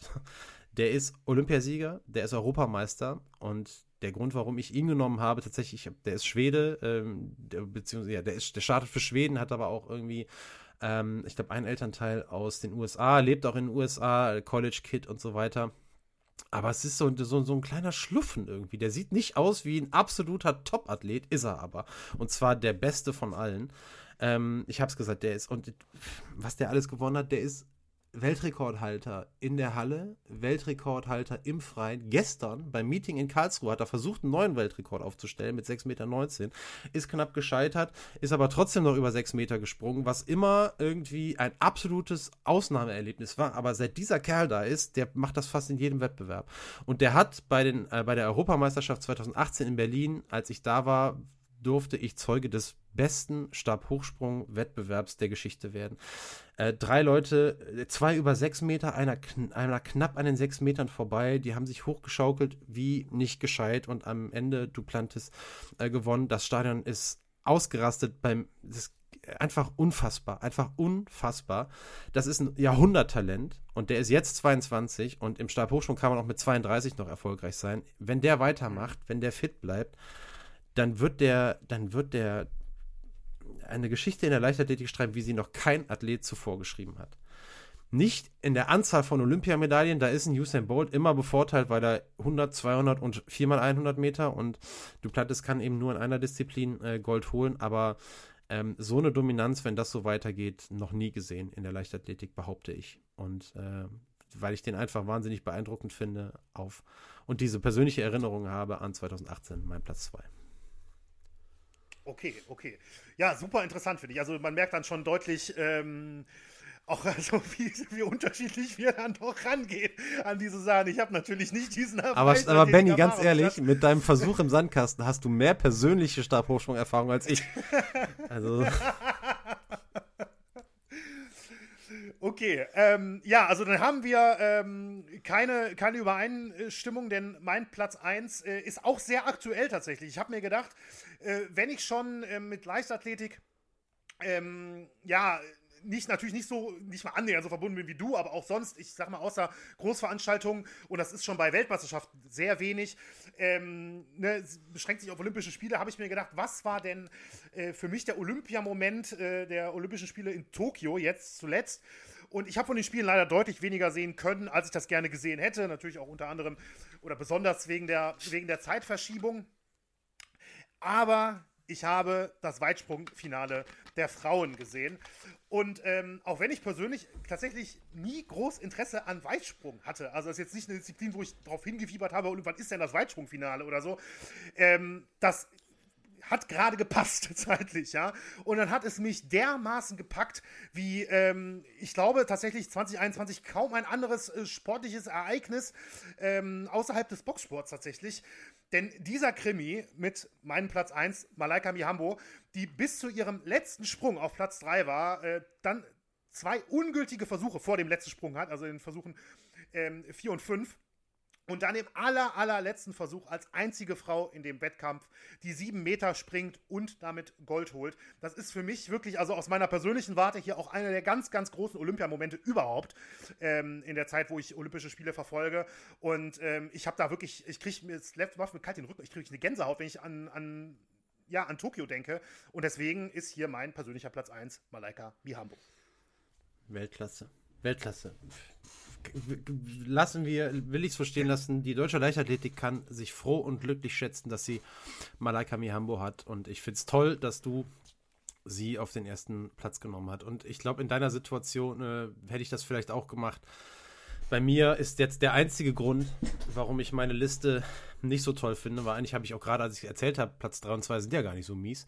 Aber Platz 1. Ja, ich aber auch. Platz 1. Ja, es ist Usain Bolt. So, und jetzt kann ich, äh, hätte ich sagen können, ich darf den nicht nehmen, weil ich irgendwie vielleicht noch da mehr Einblick habe oder so. Aber was soll ich sagen? So, Usain Bolt war mein Zugang zur Leichtathletik. Und zwar 2009 mit der WM in Berlin. Ähm, beziehungsweise, das stimmt auch nicht. Also es war auch schon vorher, der auch schon in ähm, Peking 2008 Olympische Spiele. Es ist auch alles. Niemand hat der Welt so einen Zugang in unserer Zeit, jetzt in unserer, in unserem Jahrtausend äh, gegeben wie Usain Bolt. Und ähm, ich kann nicht umhin, äh, das zu machen. Wegen, wegen ihm bin ich tiefer in die Leichtathletik eingestiegen. Das hat, wenn ich das jetzt mal auf eine andere Ebene äh, heben will, auch irgendwie dann mein, mein berufliches Leben eben auch verändert, weil ähm, sonst wäre es vielleicht doch gar nicht irgendwie dazu gekommen, dass ich irgendwann mal da arbeite, äh, also zwischenzeitlich gearbeitet habe. Und äh, ich will jetzt auch gar nicht die Zahlen sehen. Jeder weiß, der Typ ist äh, das Nonplusultra gewesen im Sprint, 100, 200 Meter, ähm, neun ähm, Medaillen bei Olympischen Spielen, ne, glaube ich. Ich habe das gar nicht mehr nachgeguckt, ehrlich gesagt. Eine ist mal aberkannt worden, weil ein Kollege gedopt war in, in, in der Staffel. Deswegen hat er jetzt vielleicht, glaube ich, nur noch acht. Ich weiß es nicht mehr. Es ist auch völlig egal. Äh, wann der gelaufen ist und wenn er in Form war, war er nie zu schlagen. Ähm, was er in, in Sachen Außendarstellung für die Leichtathletik gemacht hat, ist auch unerreicht.